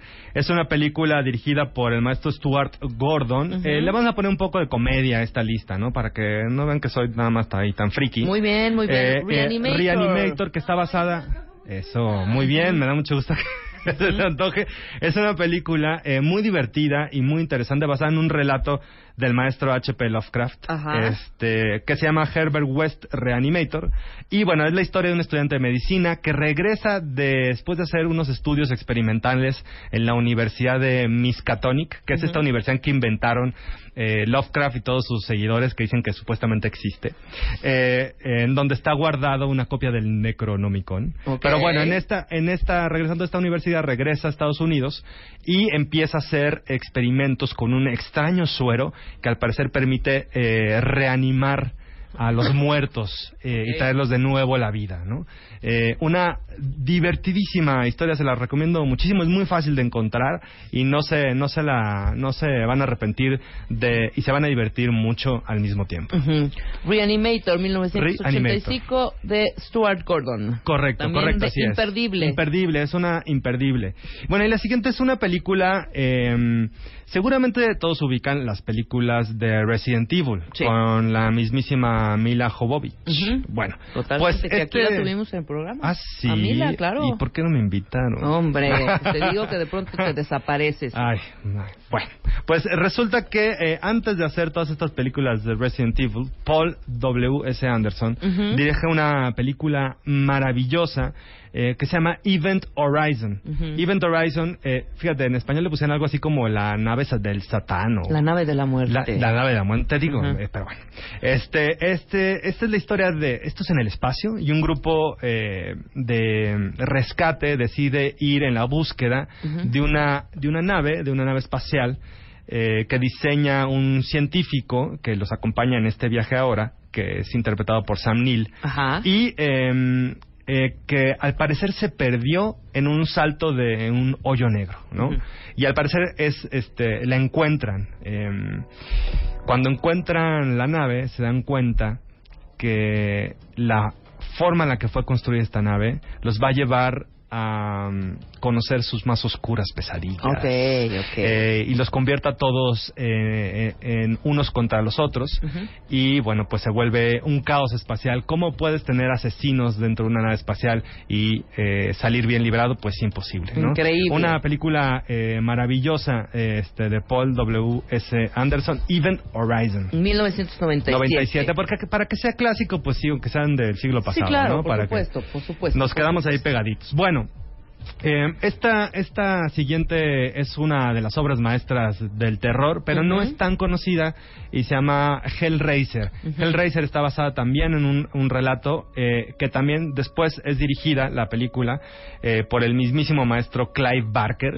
Eh, esta, esta película cuenta la leyenda de un joven que va a un extraño y misterioso mercado en Marruecos y le es entregada una misteriosa caja, una caja que después de descifrarla, una especie, imagínense un cubo Rubik pero de, de las eras antiguas, Ok. ¿no? Y una vez que es descifrado ese, esa caja, ese cubo, eh, lo que desata es la apertura a una especie de dimensión paralela que trae consigo unos seres muy extraños que se llaman cenobitas, que llevan a quien posee la caja a vivir el límite, la frontera entre el, entre el placer y el dolor. Ok. Y bueno, y después lo matan, obviamente. Este, sí, claro. Esta no, no, no sé. ¿Cuál es la de.? Te has de acordar, te voy a Sí. decir las imágenes y me vas a decir, ay, es esta. A ver, a ver, a ver. Que están en un, en un limbo blanco todo el tiempo Ah, y el de cubo. pronto el cubo. El cubo. Ay, impresión, hombre. Bien, bu- bueno, Sí. buenísima también. El bueno, cubo. el cubo es un clásico contemporáneo que ha sido es más desprestigiado. pacatito. ha sido desprestigiado, pero es una Oye, maravillosa. perdóname, es una maravillosa película. Genial, genial película. Recomiendo muchísimo el cubo y el hipercubo, ya que andan clavados. Se pueden echar claro, las dos. El, el cubo y el hipercubo, exactamente. Sí, no, maravilloso. Mira, y qué bueno que te, te, te conectaste porque pues algo tienen que ver, porque en el fondo sí tiene que ver con, con descifrar este enigmas. Claro, enigmas y, esta situaciones. realidad como un poco alterna y este limbo blanco y estas cosas, porque habían también algoritmos ahí Sí, y sí, sí. movían y tenían que, ¿sabes? Sí, sí, maravilloso. Bueno, el cubo me parece, me parece genial. Bien. Bueno, pues este eso fue Hellraiser, que además, Hellraiser. si les gustan los cómics, te- hay una serie de cómics también muy extensa de Hellraiser. Ah, muy bien. y de los bien. cenobitas. Perfecto. La bueno, siguiente. la siguiente es otro clasicazo del cine español. O sea, amo a Alex de la Iglesia, no Muy sabes bien. de qué manera. ¿eh? O sea, soy fan, fan, fan, Sí. cañón. Balada triste de trompeta, Puta. este, eh, Las brujas de Surragamurdi, bueno, mu- muchísimas películas del maestro Contemporánea. contem- más, más cercanas para acá, pero sin duda si tenemos que hablar de un clásico que a lo mejor no es tan conocido, es El Día de la Bestia. Esta película que trata sobre un sacerdote que al parecer descubre que el anticristo y el apocalipsis va a llegar eh, un día de diciembre, un 25 de diciembre, a tal hora en la, en la ciudad de Madrid. Entonces, digamos que se une, eh, es maravilloso, porque ¿dónde, dónde está, eh, cómo, cómo le puedes hacer para encontrar a Satán? Claro, en un en una tienda de heavy metal, ¿no? Ahí seguramente, entonces, sí, claro. Exacto, Number of the Beast. Entonces, este, mm, este sacerdote busca a alguien que le ayude en una tienda de heavy metal y ahí conoce a Santiago Segura. Eh, bueno, el actor es Santiago Segura, gran actor, eh, personaje de las eh, películas totalmente incorrectas políticamente este, de Torrente. Sí. Bueno, Santiago Segura y eh, junto a él y junto a un psíquico eh, de la televisión, juntos se unen para tratar de ir encontrar a Satán y rechazarlo de este mundo. Divertidísima y maravillosa película, El Día de la Bestia. Bien, de Alex de la Iglesia, De Alex de la Iglesia. 1995. Así es. Bueno, y la que sigue es una, digamos que es el perro verde de la lista. Es una película rarísima, se los advierto. Por favor, este, no me avienten jitomates digitales después de que la vean. No, venga, Es venga, de verdad venga. una rareza, se llama Tetsuo de Iron Man, de Shinya Tsukamoto, una película de 1989, Ujú. que plantea esta especie de histeria tecnológica que se vive en Japón, es una película japonesa, Sí. eh, y de un hombre que, digamos que es atacado eh, por, por, otra, por otra persona eh, y decide y decide contagiarlo de esta especie como de fiebre del metal Ajá. y digamos que su cuerpo se, se empieza a convertir en una especie de, de Frankenstein de metal, una especie de cyborg, hasta que el metal lo transforma totalmente y lo se lo come y lo convierte en chatarra literal. Es es un es un viaje surrealista Oh, joya, ¿eh? este de verdad eh, maravillosa pero que quienes quieran digamos que es una película para los que ya estén como en el segundo o tercer nivel dan de terror pero vale muchísimo la pena que, que la revisiten y la revisen no y eh, digamos que hablaba hace hace un ratito la misma Angas de el maestro Brian De Palma y pues creo que vale la pena que la última la última de la lista sea una película de Brian De Palma Eh, en inglés conocida como Dress to Kill Uy, qué joya, bravo, bravo. en bravo. español conocida como Vestida para matar. Bueno, esta maravillosa película que trata sobre una mujer que vive, digamos que problemas con su matrimonio, como casi ninguna persona de nosotros tenemos nunca problemas en nuestro matrimonio, pero bueno, e- ella tiene, pero sobre todo se siente insatisfecha sexualmente. Exactamente. Entonces, digamos que en sus terapias con el psicólogo le empieza a echar el perro al psicólogo, el psicólogo le dice, oye, espérame, este, no confundas como el agua y el aceite, tú y yo no podemos. Ajá. Pero saliendo de ahí se va a un museo y en el museo encuentra un personaje muy extraño que la acaba Que la seduce. la seduce, la lleva a su casa y eh, y después la, la mata, es un eh, la mata eh, en su casa, ¿no? Exacto. Eh, toda esta toda esta eh, además la mata eh, no sabemos muy bien quién es, pero no la, no sabemos quién la mata. La mata un personaje que entendemos o parece ser una mujer. Sí, vemos la peluca. Exactamente, pero parece entre peluca y no sabemos muy la bien. escena del elevador es Exacto. la clave. Ya te la sabes perfecto. Esa escena, que además es, eh, hay un testigo en esa, en esa escena que es una, digamos que una chica de la buena vida. Exacto. eh, eh, que eh, andaba por ahí chambeando y que es la testigo como del, del asesinato, ¿no? Y después, obviamente, esta chica es perseguida por el asesino. Un maravilloso eh, thriller de suspense con el gran maestro Michael Caine. Eh, y dirigida por Brian De Palma, uno de los mejores directores, eh, para mi gusto, del mundo mundial. A mí también, me lo parece. Y Angie Dickinson. Ah, bueno, y Andy Dickinson, por ¿no? supuesto. Angie Exactamente. es esta mujer que se deja seducir y finalmente es. No importa que les digamos que la matan, porque pues de eso Eh, se trata, ¿no? O sea, si les dijéramos Vale quién es el asesino, ese es el rollo, pero pues, sí, de sí, eso se hay- trata. eso sí es un spoiler, si les decimos quién es el asesino, pero creo que vale muchísimo la pena que, que le echen un ojo a Vestida para Matar si no la han visto, y cualquiera de esta lista que, que a lo mejor no son tan conocidas, pero todas son excelentes y nutritivas películas de terror. Claro, aquí nos están recomendando. Hay una en Netflix que se llama Círculo, ¿ya la viste? The Circle, no la he visto, pero es ya sé, ya sé Yo qué película es, le traigo no la ganas, la tengo en mi lista y qué bueno que me dicen que está buena porque mm, a veces los ratings de Netflix no necesariamente son tan acertados como, claro. como Tomatazos o IMDB o Metascore.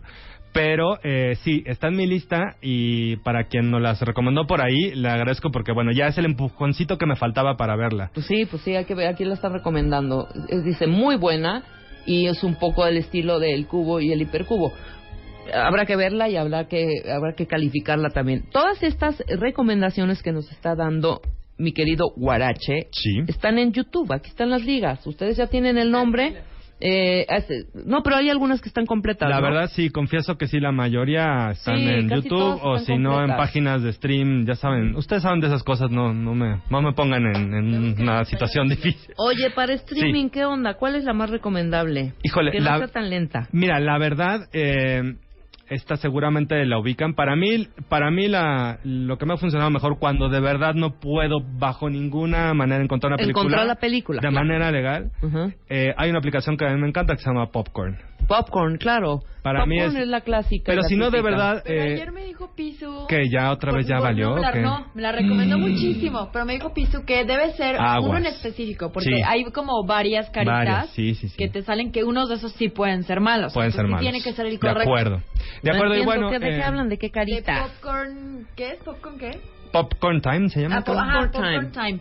Que es algo buenísimo, Ujú. que es como súper organizado, o sea, es como casi como si fuera tu iTunes, pero de puras series y películas además, ¿no? Que es una maravilla. Sí. Ahora, de verdad es que si eh, yo, yo, yo considero que si eh, son entre millennials, centennials o cualquier otra cosa, sus Google skills son suficientes y yo, de verdad, eh, eh, con un buen buscador pueden encontrar todas estas, les aseguro, este... Estas están, ¿eh? Y todas estas también No es sé muy si fácil la que las encuentren en DVD. ¿eh? Pero, Sí, este, ¿sí? ¿Te acuerdas de Zebra? Ya no existe Zebra. Era nuestro... o sea, ahí en la Condesa. Sí, ya no. O sea, ibas a buscar unas joyas ahí. Ya no existe. Pero no sé si alguna vez fuiste a darte tu vuelta a Zebra. Fíjate que no, ¿eh? Nunca fuiste... Puta, no sabes qué joyas. Hombre, pero... ¿Hace cuánto que no estará Zebra? Pues, pues sí. ¿20 años? No. No, hijo, no, no, no, no, no, no, no. No eh, haber cerrado sus puertas hace no Pero más de... Era una distribuidora No más de también. 10 años. ¿O no? No, era un changarro increíble donde encontrabas lo que no podías encontrar en ningún otro lado. O sea, no, no nada comercial, pues. Entonces tenías películas de terror, todos los géneros que se te pudieran haber antojado, todos, pero eh, estas películas que eh, en algún momento no llegaron a, a- a México, que tenías que, que como en esos tiempos no existía, te estoy hablando hace 10, 20, 15 años, no tenías esta Sí. accesibilidad del Netflix o del Apple TV. Sí, ¿no? o de los y que los son buscadores, y tenías en tu de- DVDs de muy buenas películas. Sí, sí. Ahora, yo recomiendo de todas maneras que eh, eh, si son de verdad así este, adictos al cine como su servidor, Ajá. es- también están, digo, más allá de Netflix y Amazon Prime, que es- pues, está muy Sí, chido. claro. También están eh, Filmin Latino, que tiene un, un, un, este digamos que una biblioteca interesante de cine mexicano Ajá. y Cinema 1 que es más como de cine de arte pero donde Cinema encuentras Uno, joyitas te la conozco. joyitas Filmin Latino no, fíjate Filmin que qué Latino este es de todo todas las cosas que tiene IMCINE, IMCINE eh, en esto mexicano de cinematografía y pues tan barabara entonces ¿por qué no? No, claro. También hay, hay otras opciones este No, y hay que consumir también lo Claro, nuestro. por Pues, supuesto. ¿Por qué no? Oye, Sí. dime una cosa, este, acabas de dirigir un corto, ¿no? Se va premiado, Sí. muy bien. Sí, muchas gracias. Este, de hecho tenemos, eh, bueno, estuvimos en, en Brasil en, en, en, en el Fantaspoa, Ajá. el festival este, en Porto Alegre, a- en la premier de México Bárbaro 2. Maravilloso. Y dirigimos un segmento ahí, producida por Lex Ortega y Abigail Bonilla, Ujú. y otros eh, maravillosos siete otros directores de cine de terror. Y pronto, espero que podamos de- de- decir así- aquí, si me, si No, me da claro, chance, por supuesto, ¿Dónde hijo. vamos a, dónde vamos a, este, a pasar la película? En algún lugar de Europa. Maravilloso, hijo. Me encanta la idea, ¿no? Y aparte, viva México, venga y sigamos haciendo cosas, ¿eh? Muchas gracias. y que la gente conozca el trabajo que hacemos aquí los artistas, tú que eres un extraordinario también director, escritor, productor, Aus. etcétera, etcétera, etcétera, pues que se exponga el trabajo de todos estos mexicanos que están haciendo pues sus cosas, ¿no? Sí, la verdad es que, este, nos estamos juntando eh, mucha gente desde diferentes trincheras, así es que ojalá ojalá le den chance cada vez más al cine de género mexicano.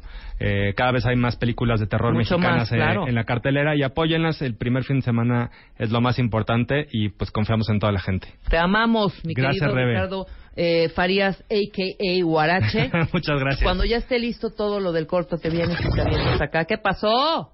¿Por qué me están corte y corte?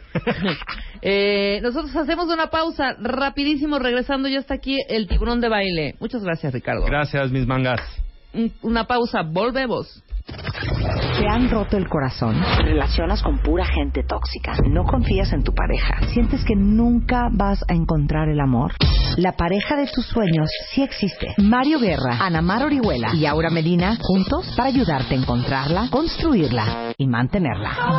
MOA Masterclass, 28 de julio, Ciudad de México. Inscríbete en revistamoa.com. MOA, apúrense, cupo limitado. ¿Te han roto el corazón? ¿Te relacionas con pura gente tóxica? ¿No confías en tu pareja? ¿Sientes que nunca vas a encontrar el amor? La pareja de tus sueños sí existe. Mario Guerra, Ana Mar Orihuela y Aura Medina juntos para ayudarte a encontrarla, construirla y mantenerla. MOA Masterclass, 28 de julio, Ciudad de México. Inscríbete en revistamoa.com.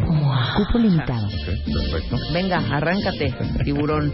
Resumen de la vez pasada rápidamente los puntos son importantes. Ajá. Te hace feliz trabajar en tu puesto y en la empresa en cuestión. Y si eso va en línea con la compensación económica que te ofrecen. Repito un dato que he usado mucho, que el 92% de la gente que trabaja en el mundo no le gusta su trabajo. Y el 72% lo odia. Qué triste, sí. Odiar tu trabajo, ¿no? Qué difícil. Sí, unos que no te guste y otras que lo odies, pero existen las dos.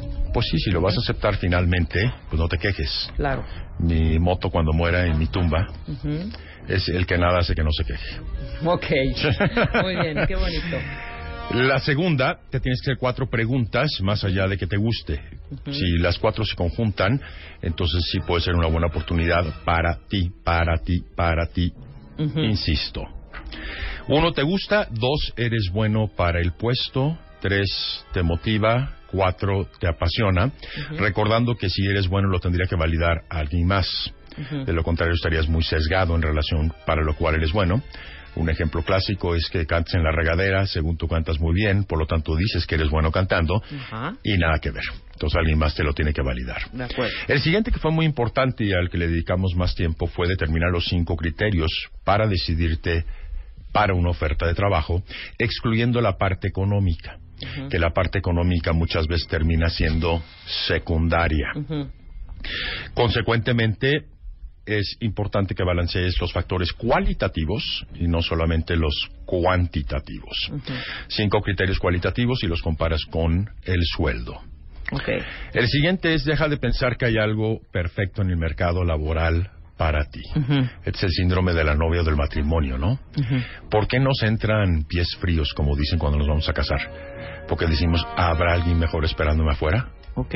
Igual y sí, pero pues te vas a quedar esperando toda la vida.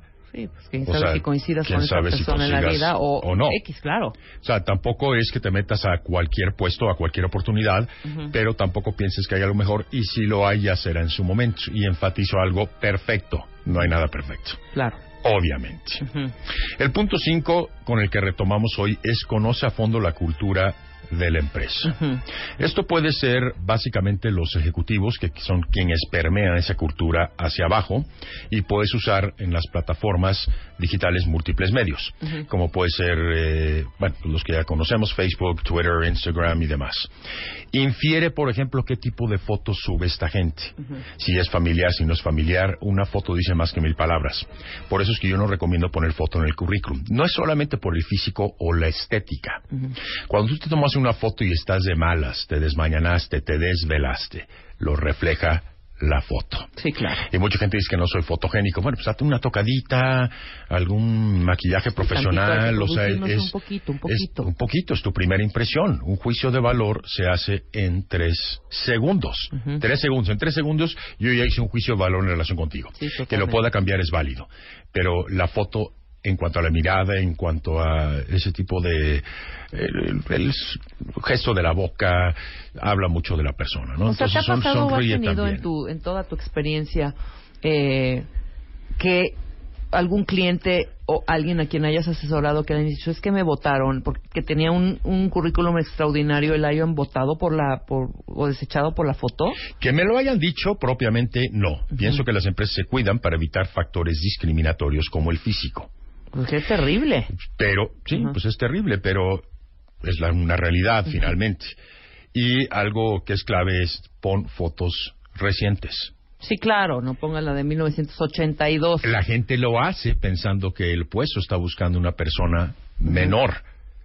Y no, pues no, de repente me encuentro con la gente, lo que sí es sorprendente es que la mayoría de la currícula que me envían, sobre todo cuando voy a iniciar una asesoría, pido el currículum original para tener una referencia de la persona. Sí, claro. La mayoría trae foto.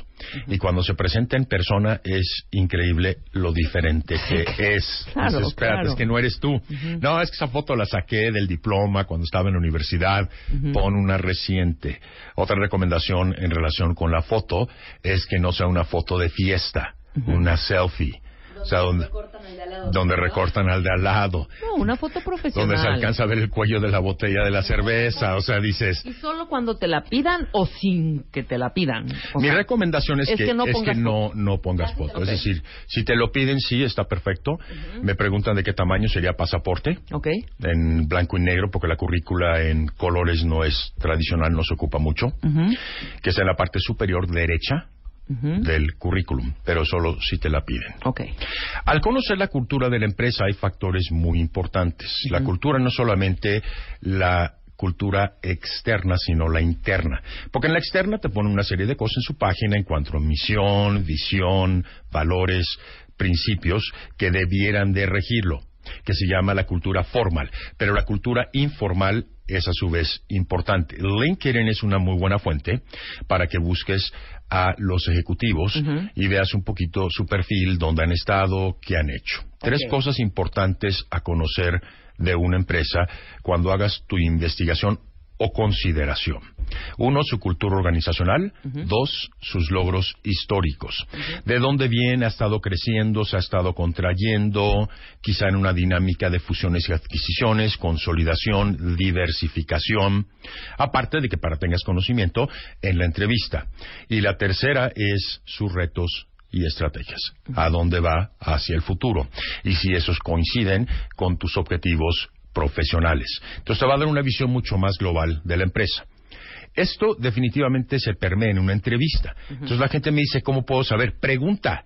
Hemos dicho que una entrevista es bilateral. Claro. Tanto como tú estás evaluando el puesto, así te están evaluando. Pero entonces se vale perfectamente preguntar. Una pregunta que yo recomiendo que me parece clave es que a tu reclutador y quien sería tu jefe inmediato directo, le preguntes que te platique sobre su trayectoria profesional y sobre su trayectoria en la empresa. Pero a ver, Vas, cómo- vas a notar, vas a vas notar, vas a notar ahí algo bien interesante. No, tú lo dices, Rebeca, ¿me pudieras platicar un poquito de tu trayectoria profesional Que no y tu con trayectoria? de- soberbia, ¿cómo lo No, no, o sea, y realmente interesado. Claro. Ahorita te voy a decir algo muy importante en relación con las preguntas que tú debes de hacer cuando te ceden la mesa en la entrevista. Te vas a dar cuenta si lo habla con alegría, con pasión, un poquito aburrido o tedioso, si su crecimiento se ha dado, si hay plan de carrera. Y si lees entre líneas, va a ser sumamente importante esa información. ¿Por qué puede llegar a sonar soberbio? Cuando una persona te contesta, tú te enganchas en su respuesta para venderte un poco siempre y cuando estés en línea con lo que dijo. Claro. No pretendas ser alguien que no eres. O sea, no se trata de hacer lamebotas o, o de hacer la barba. Pero si yo te pregunto, por ejemplo, cómo ha sido tu trayectoria, tú me estás entrevistando aquí en radio, Ujú. platícame un poquito. Improvisado si quieres. Ahorita te voy a enseñar esa técnica donde revierto. Ok, tú me estás preguntando a mí mi trayectoria. Exacto, tú eres mi reclutadora, tú eres mi entrevistadora, Ah, claro. pero tú me comentas en algún momento de la entrevista, tienes Ajá. alguna pregunta para mí Ah, claro. y yo te hago esa. Eh, mira, Roberto, llevo, llevo 25 años eh, produciendo para diferentes medios masivos, inclusive plataformas digitales, eh, haciendo principalmente televisión y radio, programas eh, que han sido y que han permanecido durante largo tiempo en estos medios, tanto en radio como en televisión, de diferentes géneros, de revista, de eh, entretenimiento, de noticias, etcétera, etcétera, etcétera. Vein- 25 años produciendo programas para radio y televisión. Liliana, tú te estás entrevistando con Rebeca. Rebeca te responde eso. ¿Qué te provocó? Miedo. Eh, que le gusta, pero que ahorita no se acuerda muy bien de todo. Pero en cuanto a la parte emotiva, en cuanto a cómo lo dijo, Sí, no te vendí nada. o sea, no, no, no provocó nada. Nada. Que ese es el punto. O sea, en lugar de que lo hables con mucha emoción y yo me quiera aprender y subirme a tu equipo de trabajo, fue nada más una, una narrativa cronológica, una pequeña biografía o semblanza. Ya te entendí Pero ahí es mucho más la energía. O sea, que si yo fuera una persona muy prendida, O sea, te puedo hacer una segunda, una segunda Sí, oportunidad? sí, claro, pero un momento. Si yo fuera una persona muy prendida, Ajá. porque cada quien tiene su personalidad y es válido, por eso no hay mejores empresas. Claro. No eres para todas las empresas ni todas son para ti. Puedes ajustarte que es diferente, puedes evolucionar que es diferente, más no cambiar tu esencia. Si yo soy una persona muy prendida y tú me respondes esto, ya me apagaste. Sí, si, yo soy, si yo soy una persona... yo me di flojera cuando Sí. te lo estaba contando. Si yo soy una persona como tú, entonces hacemos clic, Dios nos hace y nosotros nos Ya te juntamos. perfecto, te agarré perfecto. Pero olvídate lo que dijiste. Fue entrever y sentir la forma en que lo dijiste. Ajá. Además hubo una parte muy importante que no me respondiste, que a mí me inquietaría como candidato, que es que me platicaras de tu trayectoria dentro de W Radio. Claro, y claro. todo lo resumiste a 25 años. Ok, va a segundo intento. Ok. Sin exagerar, o sea, natural, pues. Sí, natural. Mira, Roberto, eh, llevo haciendo este programa 10 años. Es un equipo súper creativo. Somos cuatro personas las que hacemos este programa. Pe- Súper curiosas. Nos encanta siempre traer eh, temas que están actuales, temas que pueden ser interesantes para la gente. Hacemos mucha investigación. Te encanta investigar, este es tu lugar, porque es, es padrísimo. O sea, llevamos... ¿Voy bien o no? ¿Por qué me ves Sí. con cara de... No, vas bien, de, vas bien. Voy a tomar un refresco y te regreso. No, vas bien, vas bien. Ah, entonces, aquí nuestro, la principal estrella no es el programa, son los cuentavientes. Así les decimos a la gente que nos escucha, porque ya somos parte de un equipo, un grupo de cuentavientes, que son miles y miles y miles de radioescuchas, que así nos- los, hemos, los hemos nombrado. Entonces, somos muy creativos, muy divertidos, nos salimos eh, un poquito de la cabina, ¿sabes? No hacemos el programa en radio, que- pueden ser dos micrófonos o tres, un interlocutor de la conductora, sino tratamos de salirnos, hemos hecho eh, eh, hasta bailes en el en Monumento a la Revolución, eh, es un 360 perfecto porque también tenemos video en el momento en que hacemos, traemos muchos artistas, hacemos eh, conciertos, mini conciertos, bueno, así te puedo estar horas diciendo cosas. Pero hijo. fíjate bien, no me respondiste la pregunta. Oh, que la Bueno, no canción. quiero sonar pesado, sino estricto. Lo que hacemos no, en radio No, no, fíjate bien lo que te pregunté. ¿Cómo ha sido tu trayectoria profesional Ok. en radio? Entonces aquí me Porque fui ¿qué más es lo bien que- a la es- estructura del programa. Exacto, pero ¿qué es lo que yo estoy buscando? Si hay plan de carrera, si hay crecimiento, cómo has crecido, tomando más responsabilidades. Mucho mejor, obviamente, en entusiasmo, porque tampoco se trata de que te vueles la barda, siendo excesivamente, cosas, o que inventes cosas. Sí me vendiste si yo soy prendido, Ok. pero yo no pude inferir si hay plan de carrera o no. Ya, yo te Tercer entendí. intento, se concreta. Puta. Se concreta. O sea, Ok, la pregunta es, ¿cómo ha sido tu plan de carrera dentro de W? Yo candidato. eh, mira, Roberto. No, no digas, mira, Roberto, ponte bien. Mira, Roberto. Cuando yo entré aquí a radio, realmente eh, a producir eh, específicamente este programa, la estructura era un poco cerrada. Es decir, era un programa en donde eh, únicamente había una conductora y, e invitados. Entonces, empezamos a implementar, bueno, empecé a implementar eh, esta manera de tratar de salirnos de la cabina, empezar a crear más cosas. Entonces, esto nos dio oportu- oportunidad de crecer y darnos a conocer en otros lugares. ¿Por ahí voy bien o no? ¿No? Puta, entonces no te estoy entendiendo, güey. A ver. ¿Qué quieres que te diga? ¿Cómo ha sido mi carrera? O sea, es que yo no Ha llegué habido- de habi- asistente a productora aquí, no, perdón. ya lo sé, pero puedes crecer en el mismo puesto en una estructura que es más horizontal. Ujú. Ese crecimiento dentro del puesto significa mayores responsabilidades, A ver, alcance. Mira, y Roberto, empoderamiento. fíjate Dime fíjate- la transición Mira, rápidamente. Mi primer año fue, al segundo año Fíjate me dieron y actualmente... Parte de baile, como, como, como le parecí que era yo bastante inteligente, entonces me empezó a meter a la cabina y empecé yo a, a ser un poco como su co-conductora. Ok, mucho mejor. Entonces, eh, pero fíjate que ya vamos a necesitar una productora porque pues yo ya me voy a quedar con el espacio de este programa todos los días de 10 a 1 de la Ok. tarde.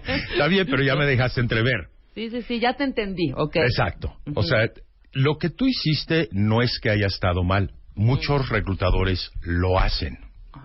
Pero a mí me llama tanto la atención que actualmente han cambiado múltiples empresas el nombre de la función o departamento de reclutamiento y selección a atracción de, de talento. Oye, si estás atrayendo un talento y realmente te interesa el candidato, véndete igualmente.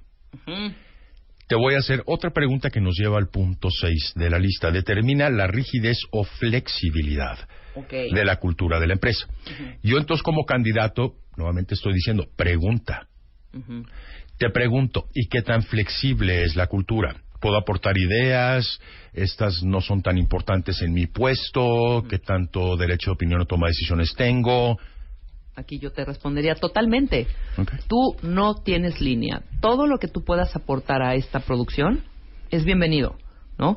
Nosotros ya decidiremos en conjunto, junto contigo también, si es una buena idea o una mala idea. Pero aquí hasta las malas ideas cuentan. Todo el tiempo, todo el tiempo estamos generando ideas. Somos una fábrica de ideas porque estamos, obviamente, de 10 a 1 de la tarde todos los días en vivo y necesitamos muchísimas ideas y gente muy creativa y gente muy prendida y gente que le gusta investigar y gente que le gusta curiosear, porque eso es parte del, del programa. ¿Cómo me engancho yo para demostrar que mi pregunta fue genuina de interés? Dentro de lo que comenta Rebeca, fíjate que yo participé en un proyecto similar en cuanto a que era muy creativo y te sigues. Eso significa que lo que tú dijiste me importó, Ok, que es clave. claro. Si te hago otra pregunta y te enojas, Ujú. ¿ok?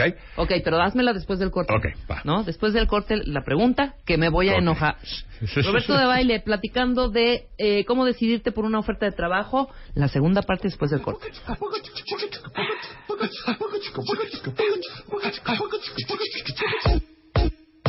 My love. Ooh, my love. 12 del día, cuentavientes. Ya rompió la tarde. Ya está aquí el tiburón de baile, pero déjame dar una información, querido. Puedes decir, hola, cuentavientes, ¿cómo están? Hola, cuentavientes, ¿cómo están? Muy bien. Yo estoy muy contento de estar de regreso después de tres meses. De castigado, ¿por qué ¿va? tres meses castigado? No De son tres castiga, meses. qué ¿Por qué vienes a bárbaro, chillotear ¿eh? siempre? Claro que no. Hijo, porque les vale, no hay respeto ya. No, no, no, no. Se nos fue, se nos alargó un poco el tiempo. Esas, ese par de veces. Fueron dos, además. Y luego te lo quisimos reponer y nos mandaste al cuerno. No, no puedo porque tengo una junta muy importante. Ay, no, no puedo porque tengo un curso de no sé qué. Ay, no, no puedo. Pues también tú. No cooperaste. No, también ustedes. Quieren que esté aquí a las cuatro y media de la mañana. Pues a esa hora estoy soñando contigo. ¿Qué te pasa? ¿Cuál tres de la mañana? Era una grabación a las nueve y era un en vivo por ahí. Pero Ajá. bueno, ahorita vamos a entrar de lleno al tema. La segunda parte de la tercera parte de la cuarta parte de la quinta parte La del segunda, tema de... la de- segunda. No exageres, no la exageres. segunda parte de, de Roberto de Baile, ¿cómo decirle... eh, ¿Cómo decidirte por una oferta de trabajo? Esta sí es la segunda parte y espero que la final ya no va a haber tercera ni cuarta. ¿Ves? ¿No? El regaño. No, no es regaño. ¿Qué opina el público? Aquí te queremos. ¿Qué ¿Qué, opina el el público? Ok, pero antes déjame decirte que hoy hay consultorio MOA, Roberto. Tú has ido a los consultorios, ¿no? Y te ha ido súper bien. Sí, nada más fui a uno porque después identificaron una sustituta para mí y me batearon. ¿Quién? No, los nombres no se dicen. bueno, ¿quién anda buscando chamba? Hoy hay consultorio MOA, no con Roberto del- de, de baile, pero el tema es quién anda buscando chamba o quién está por cambiarse de trabajo, pero quiere ganar más y crecer profesionalmente. Bueno, va a estar hoy en la noche Mónica Flores, a Mónica la amamos, es eh, presidente de Manpower Grupo en Latinoamérica para explicarles con detalle cómo se arma un buen currículum. Tú lo haces también muy bien, pero también Mónica Flores es una extraordinaria Claro. explicadora, estoy ¿no? de acuerdo y no es a quien me refería. ¿eh? No, Yo sé, yo sé, yo sé, yo sé. Antes de mandar currículum, currículums me ponen acá, que no me va a regañar Roberto. ¿Ya ves? Los Antes- currículum. No, los currículum o la currícula. La- A lo loco, La curriculei, como dices. Chequen patrona. si tiene el formato y la información necesaria cuentavientes para ganarse el puesto. Hoy a las 8 de la noche en todas las redes sociales de Revista MOA y en la página revistamoa.com. Y si tienen alguna duda o pregunta en específico, eh, pueden mandarlas a través del correo consultorio arroba revistamoa.com. Nuestra, nuestra amiga Mónica Flores hoy a las 8 de la noche con Julio Luis García en Consultorio MOA. ¿Me qué bonito? Está, muy bien, muy, bien. Muy bien. Somewhere beyond the sea, somewhere waiting for me. My lover stands on golden sands and watches the ships that go sailing somewhere beyond the sea. She's there watching for me. If I could fly like birds on high, then straight to her arms I'd go sailing. Doce y media, Roberto. Nosotros aquí platicando, los cuentavientes esperando. Ajá. Hombre, perdón, Ajá. cuentavientes, ya estamos al aire y estamos de regreso. Ahora sí, nos quedamos en la pregunta en donde me voy a enojar. No te vas a enojar por la pregunta necesariamente. O sea, voy a tener que actuar algo o no. No, ahorita Ah, te voy ok. a decir por qué pudieras molestarte. Ujú. Que te voy a hacer primero la pregunta. Sí. ¿Cuáles son los retos y estrategias de la empresa? ¿Y qué obstáculos piensan enfrentar a futuro? Esa es la pregunta. ¿Y por qué dices que me voy a enojar?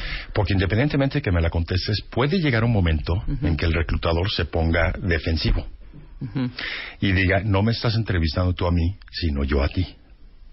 Ok. Esto lo que genera como fenómeno es que mucha gente prefiere no preguntar para mostrarse sumisos, obedientes. Claro. ¿Qué pasa si yo te hago la tercera pregunta? Olvídate de contestarla o no. Y tú ya te empiezas a irritar. ¿Yo quiero trabajar contigo? No, pues no. No. Obvio no. Totalmente. Claro. Y mucha gente me dice, y es totalmente válido, tengo la necesidad. Ok, eso ya es una condición o circunstancia muy particular. ¿ok? Estamos hablando de que ya te hicieron la oferta. Y es válido si tú no hiciste las preguntas en su momento, de que las hagas después. Totalmente válido. Ajá. ¿Cuál es el protocolo de una oferta de trabajo? Punto número uno. Cuando veas la oferta, cara de póker. ¿Cómo? Ni felicidad, ni Nada. enojo, ni desilusión. Así sea la mitad de lo que originalmente se platicó durante el proceso de reclutamiento. Poker face. Dos, pregunta todo en relación con la oferta. Si hay prestaciones, cuáles son por arriba de la ley, si hay prestaciones adicionales, llámese bono auto, bono club, bono idioma, bono inglés, si hay bonos por desempeño y con base en qué se miden. Ahora, esto, tú- es, esto es bien, bien importante lo del bono de desempeño. Porque yo lo que le comento a la gente es, pregunten cómo se divide el- la evaluación del desempeño y por tanto el bono con base en factores discrecionales y no discrecionales, cuál es como la mezcla. Los no discrecionales son llegaste a la cuota, eso no te lo puedo discutir. Y si yo te ofrecí multiplicadores, por ejemplo, llegas al 100, entonces te doy 20%, llegas al 110, te doy 22 o 23%. Ok. Y así sucesivamente. Entonces, en ese respecto, los no discrecionales son indiscutibles. Los discrecionales son que yo decido si trabajaste en equipo, si promoviste el liderazgo. ¿Eso cómo se mide? Muy difícil. Cuando la mezcla está desbalanceada, en donde la mayoría son discrecionales, a juicio de tu jefe, y la minoría no discrecionales, ten cuidado. Sí, claro. Porque tú incorporas en tu oferta al momento de hacer tus cálculos monetarios en cuanto a, a tu percepción total, no solamente el sueldo. Con el bono. Y si te dicen son tres meses de sueldo y tú ganas 10 mil, sabes que vas a ganar 30 mil en algún momento, quizá fin de año o principios del siguiente año. No es cierto, porque hay discrecionales. Ten mucho cuidado. ¿Cómo se mide el desempeño? ¿Cómo se paga el bono? Se metiche, pero hasta la cocina. Horarios. Si son importantes, pregúntalo. Dile, no es que yo quiera ser sindicalizado y de alguna manera checar mi tarjeta a las 5 de la tarde porque es lo que me estás diciendo. Yo me quedo si es necesario. Claro. Pero ¿cómo es la carga de trabajo? Y si te dicen es muy pesada, ya decidirás tú. Pero son preguntas que no hacemos. Una de las cosas que más frustra al ser humano es crear expectativas irreales. No voy a decir falsas, porque falsas ya va más allá.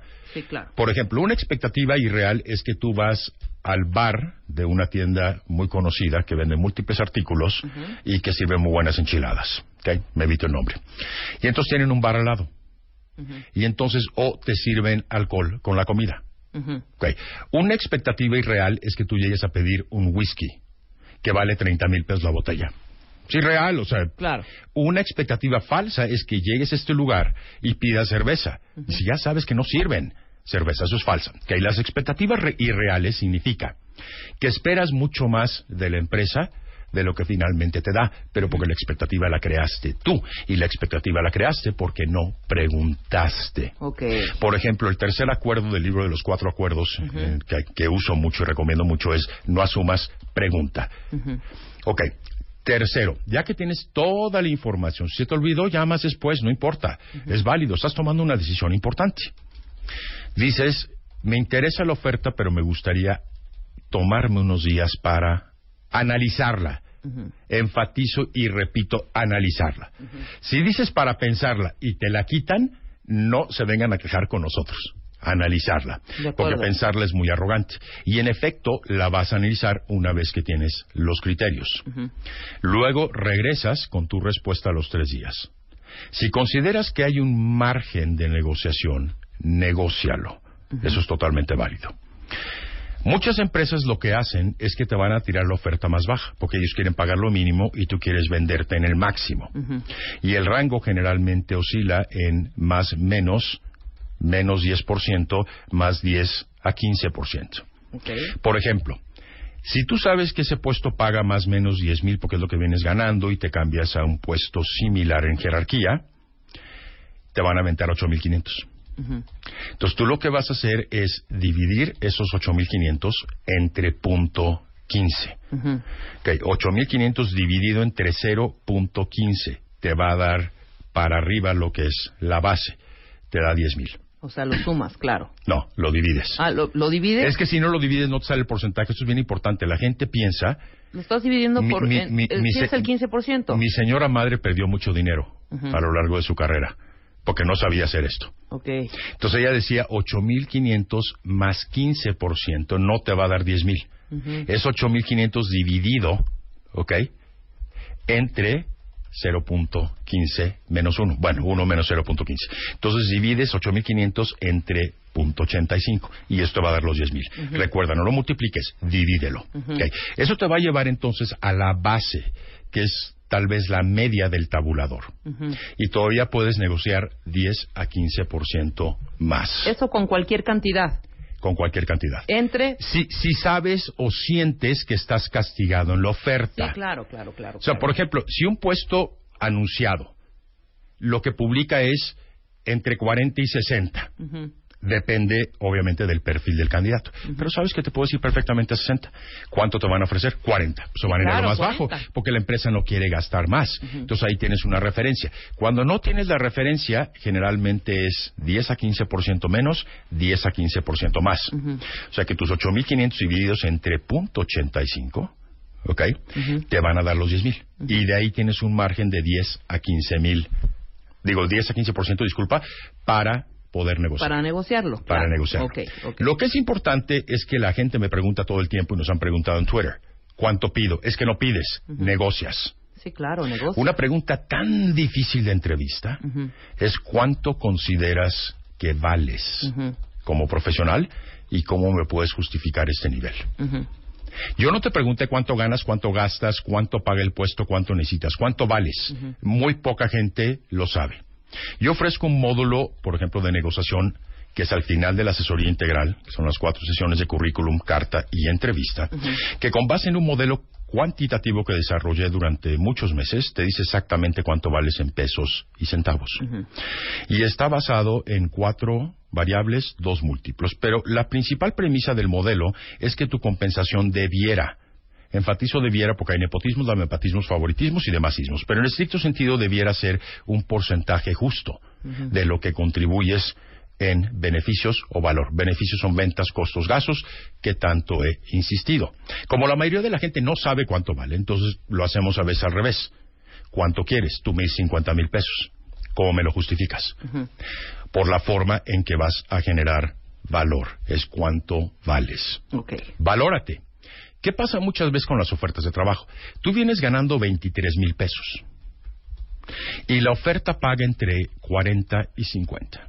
El argumento que va a usar el reclutador es ¿por qué debería de duplicarte o poco más el sueldo a 46 o a 50? No te voy a dar 100% más. Y tú de repente dices, pues sí, cierto. Pues lo máximo que te voy a dar es 20%. Bueno, pues ni modo lo acepto. No. ¿Cuál debe ser tu argumento? Determinar si estás subvaluado en los 23 mil. Entonces tú puedes decir, en 23 estoy subvaluado en relación con lo que aporto. Porque en relación con lo que aporto, realmente mi sueldo debiera ser 35 o 36. Entonces, si me vas a subir a 40, entonces vale la pena el incremento. Pero tengan mucho cuidado que la base que actualmente perciben, si es o no representativa de tu perfil, de tu experiencia y de lo que aportas. Ok. Que eso me parece clave. Muy bien, muy bien, muy bien, Roberto. Vas muy bien. Ok, siguiente punto. Siguiente. Hace una evaluación de la solidez, antigüedad y potencial. de permanencia de la empresa, tanto durante épocas de auge como durante épocas de crisis. Ok. ¿Qué pasa con muchas empresas pequeñas? No menciono ninguna, estoy hablando de un fenómeno que existe y eh, son algunas, no son todas. Que como saben que no pueden ofrecer otros factores cualitativos, como prestigio, por ejemplo, como carrera, como plan de carrera, entonces te pagan más para poderte acercar, para poder atraerte. Hemos dicho que no hay sueldo que pague el infierno. Entonces ten cuidado con ese tipo de oportunidades. Como dicen, si una oportunidad aparenta ser demasiado buena, seguramente es demasiado buena. O sea, hay algo atrás con base en lo cual tienes que tener mucho cuidado. Igualmente puedes preguntar perfectamente. Pero cuando fue la época de la influenza, ¿cuántos restaurantes tronaron? N. Sí. Durante las marchas, ¿cuántos restaurantes tronaron? N, incluyendo restaurantes de grupos importantes. Por ejemplo, una cadena de supermercados, que es la más grande del mundo, que tenía su división de restaurantes, se la acaba de vender a un grupo de restauranteros. Evite los nombres, pero seguramente los identificas. Sí. Entonces, si yo voy a entrar a esa cadena de restaurantes y ya más o menos me estoy dando cuenta que viene de bajada y que la cadena de supermercados la va a vender, que de hecho también vendió su división de ropa barata a otra cadena de tiendas departamentales. Sí, también. Entonces seguramente la identifican. Entonces, ¿por qué me voy a meter a esa cadena de restaurantes si sé que viene de caída y que la van a vender dentro de un año? ¿Qué pasa en una venta, adquisición o fusión? Que la mitad se van porque hay duplicidad de puestos. Ten mucho cuidado con la solidez de la empresa. Ahora, sé que no es lo mismo ser cola de león que cabeza de ratón, pero lo que es importante en ese caso es si hay proyección y hay trascendencia, permanencia, trayectoria. ¿Qué es lo que sucede en muchas empresas pequeñas? Que la estructura organizacional es muy plana. Consecuentemente no hay muchos niveles para los cuales crecer. Eso también es una recomendación cuando tu currículum lo muestra, para que lo puedas explicar. Entonces lo que sucede aquí es que, ¿por qué has sido supervisor durante ocho años y no has crecido al siguiente nivel? Porque es que el siguiente nivel es dirección. Entonces no hay subdirectores, ni gerentes, ni subgerentes, así es la empresa. Entonces realmente lo que es válido que pongas en tu currículum es una equivalencia. Por ejemplo, si tú pones supervisor de planta, pero la estructura es muy plana y el siguiente puesto es director, podrías poner entre paréntesis en tu currículum equivalente a responsabilidades de gerente. Ok, Eh, Totalmente válido. claro. Ahora, ¿qué pasa cuando la oferta es menor a lo que tú esperas? Los criterios son los siguientes. Tomen en cuenta estos. La oferta monetariamente debe ser menor o igual a 20%. Ajá. Si te van a ofrecer menos de 20%, no te conviene porque es una reversa muy grande. Entonces, punto uno. La oferta monetaria debe ser menor o igual a 20%. Dos. El periodo de recuperación debe ser menor o igual a tu posición actual o inmediata anterior, menor o igual a dos años. Si te va a tardar más de dos años recuperarte, va a ser muy difícil. Ok. El tercer criterio, si hay una baja o retroceso jerárquico, debe ser menor o igual a un puesto jerárquico.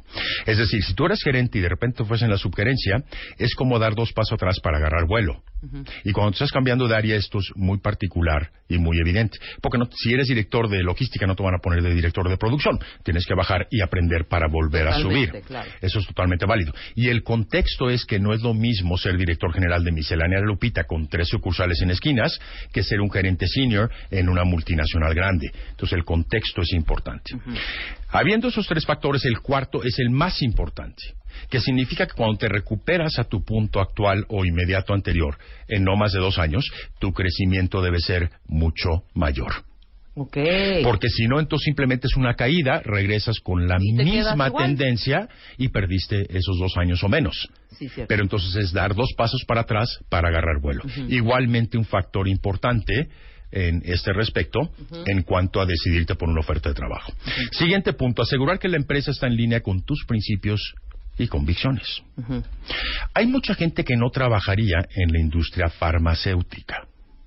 De hecho, me recomiendo una clienta a un cliente. Y esta cliente tiene una posición importante en una empresa de la industria farmacéutica. Entonces le digo a él, ¿por qué no te acercas a ella para que te ayude? No, yo jamás trabajaría en una empresa farmacéutica porque lo hacen, lo que hacen es crear adicciones en el mundo y crear una bola de zombies. Válido, está bien. Hay gente que no trabajaría en una cigarrera, hay gente que no trabajaría en una empresa de condones. Es totalmente válido. Pero ¿qué pasa muchas veces si una farmacéutica, que tiene muy buenas prestaciones, que tiene muy buen nombre, te ofrece 50, 40% más de lo que ganas? Bu- Vas a caer redondito y vas a decir, yo de aquí soy. Y a los tres meses vas a ser miserable. Porque no es solamente que no hay sueldo que no pague el infierno, tampoco hay ambientes que lo justifiquen o que paguen el infierno. Por eso es que empezamos la vez pasada con tus prioridades. Tengo un cliente que trabaja en una empresa donde yo jamás trabajaría. Nunca. Por ningún precio.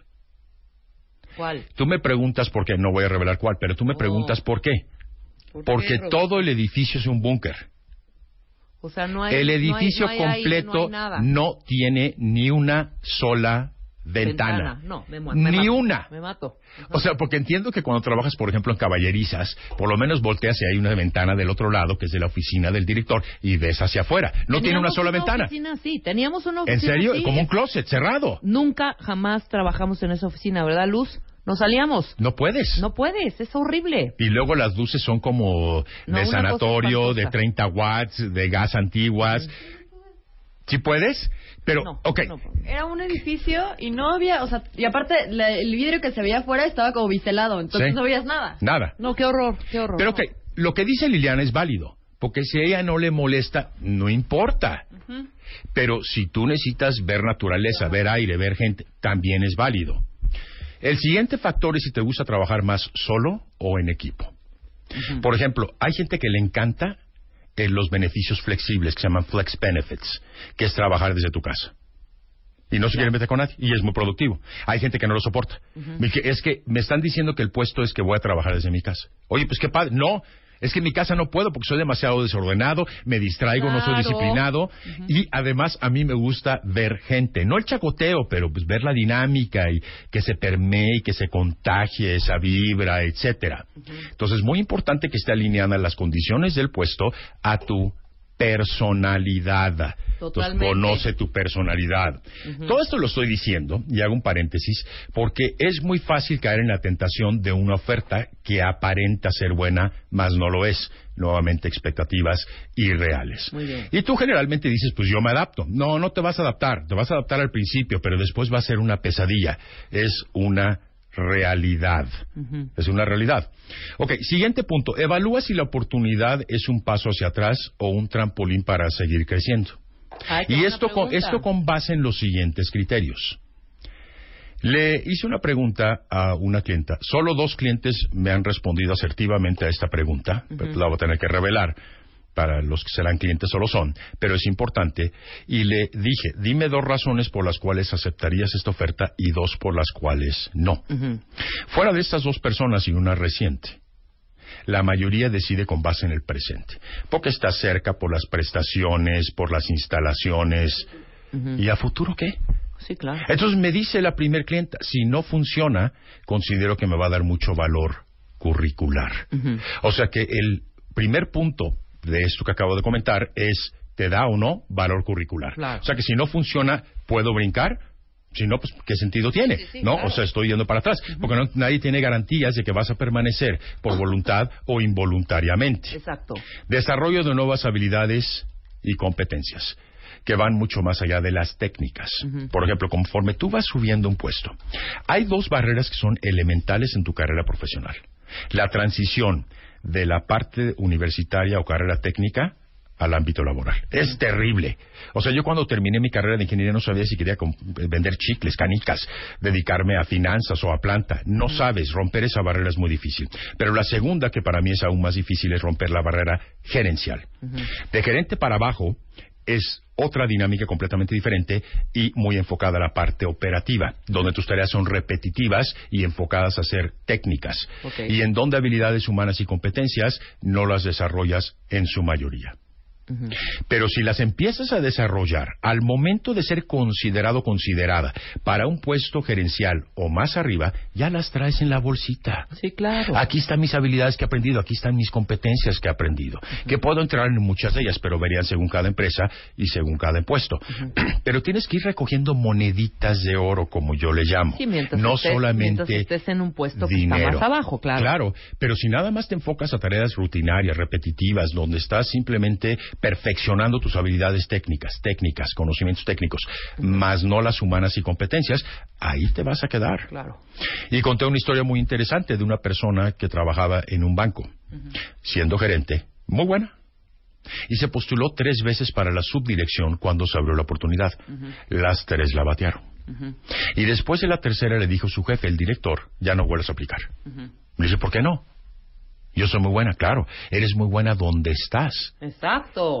Y ahí es donde te vas a quedar. Ahí me sales perfecto. O sea, ¿para qué te voy a promover? Entonces ella estaba como medio molesta y le dice, mira, te la voy a poner muy simple. No sé si te has dado cuenta que los subdirectores y directores, cuando acaba la jornada laboral a las seis de la tarde, que tú te vas a tu casa. Es que tengo cosas que ser claro. Yo lo respeto, está bien. O sea, no es crítica, es una realidad. Pero nos subimos al comedor de los invitados, clientes, ejecutivos, y estamos una o dos horas platicando. En la medida en que tú no estés dispuesta a desarrollar otras habilidades, por ejemplo, en este caso en particular, interpersonales, de alianzas, de padrinos, del club de Toby, si quieres llamarle así, no vas a ser promovida. Y ella dice, ok, no me interesa, porque a las seis quiero salir, porque tengo vida personal, porque tomo clases de, porque voy al gimnasio. Perfecto. Entonces eso nos revierte a lo de la vez pasada, que cuáles son tus prioridades. No vas a poder tener todo. Tienes que balancear eso. Pero tienes que estar consciente que entonces no vas a progresar. Algunos clientes que les pregunto en relación que es de hecho una pregunta de entrevista, ¿te gustaría ocupar la dirección general en esta empresa futuro? Y podemos decir que sí para mostrarnos aspiracionales, pero en el fondo posiblemente no. Entre más te pagan y entre mayor jerarquía tienes, más te exprimen, te dejan, te dejan pero fuera. O sea, no tienes vida, punto. Entonces, sopesa tu personalidad, conoce la empresa, tus valores, tus principios, tus intereses y ve si cuadra la oferta con eso. Ahorita que dijiste eso, ponen algo muy importante. No hay sueldo que pague el infierno. ¿Eh? Es correcto, que es lo que digo. es lo que digo. Pero el sueldo, es, el, el sueldo es una cosa. Pero hablamos de un ejercicio la vez pasada de cuánto ganas por hora. Entonces, ¿se justifica o no se justifica? Porque no es solamente el sueldo, es la falta de ventanas, es la falta de un ambiente, es trabajar en tu casa. No va a pagar el infierno. Aguas con tus condiciones y prioridades. Veinte mil cosas, claro. Veinte mil cosas. Pero no las ignores. Estoy de acuerdo. Muy bien, Roberto. Ahora sí, te aventaste un 10. Perfecto, muchas gracias. Muy bien explicado, no hubo interrupciones, muy, muy bien. No nos regañaste, nos dijiste muy bien, lo dijiste muy bien, Rebeca, en esta parte, aunque yo tuve que repetirlo tres veces, pero en fin, así es esto. Muy bien. ¿Dónde te encuentran, hijo? Pues di tus datos. Teléfono 52 94 17 77. Repito, 52 94 17 77 o en el sitio robertodebaile.net. Repito, punto .net. Robertodebaile.net hay un correo para informes o por teléfono y mi colaboradora les va a dar todos los detalles o me remite a mí para que yo platique con el cliente. Y estás en Twitter en arroba Roberto de Baile, Es todo correcto, junto. Todo junto, es correcto. Muy bien, nos vemos en 15 días entonces. Espero que sean 15 no, días. sí, pues sí, ese es en 15 días. Bueno, Nosotros- suerte a todos en sus decisiones. Nosotros hoy ya nos vamos, Roberto. Nos Ok. vemos en 15 días. Ok. Quédense con Fer Tapia en www. Después viene eh, la güera Greenham, deportes, el hueso, música.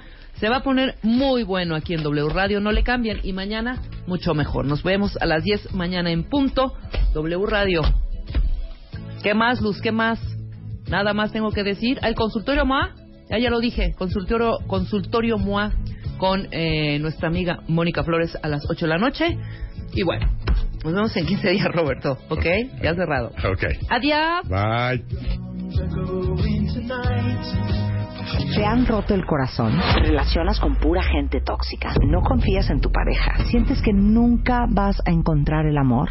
La pareja de tus sueños sí existe. Mario Guerra, Ana Mar Orihuela y Aura Medina juntos para ayudarte a encontrarla, construirla y mantenerla.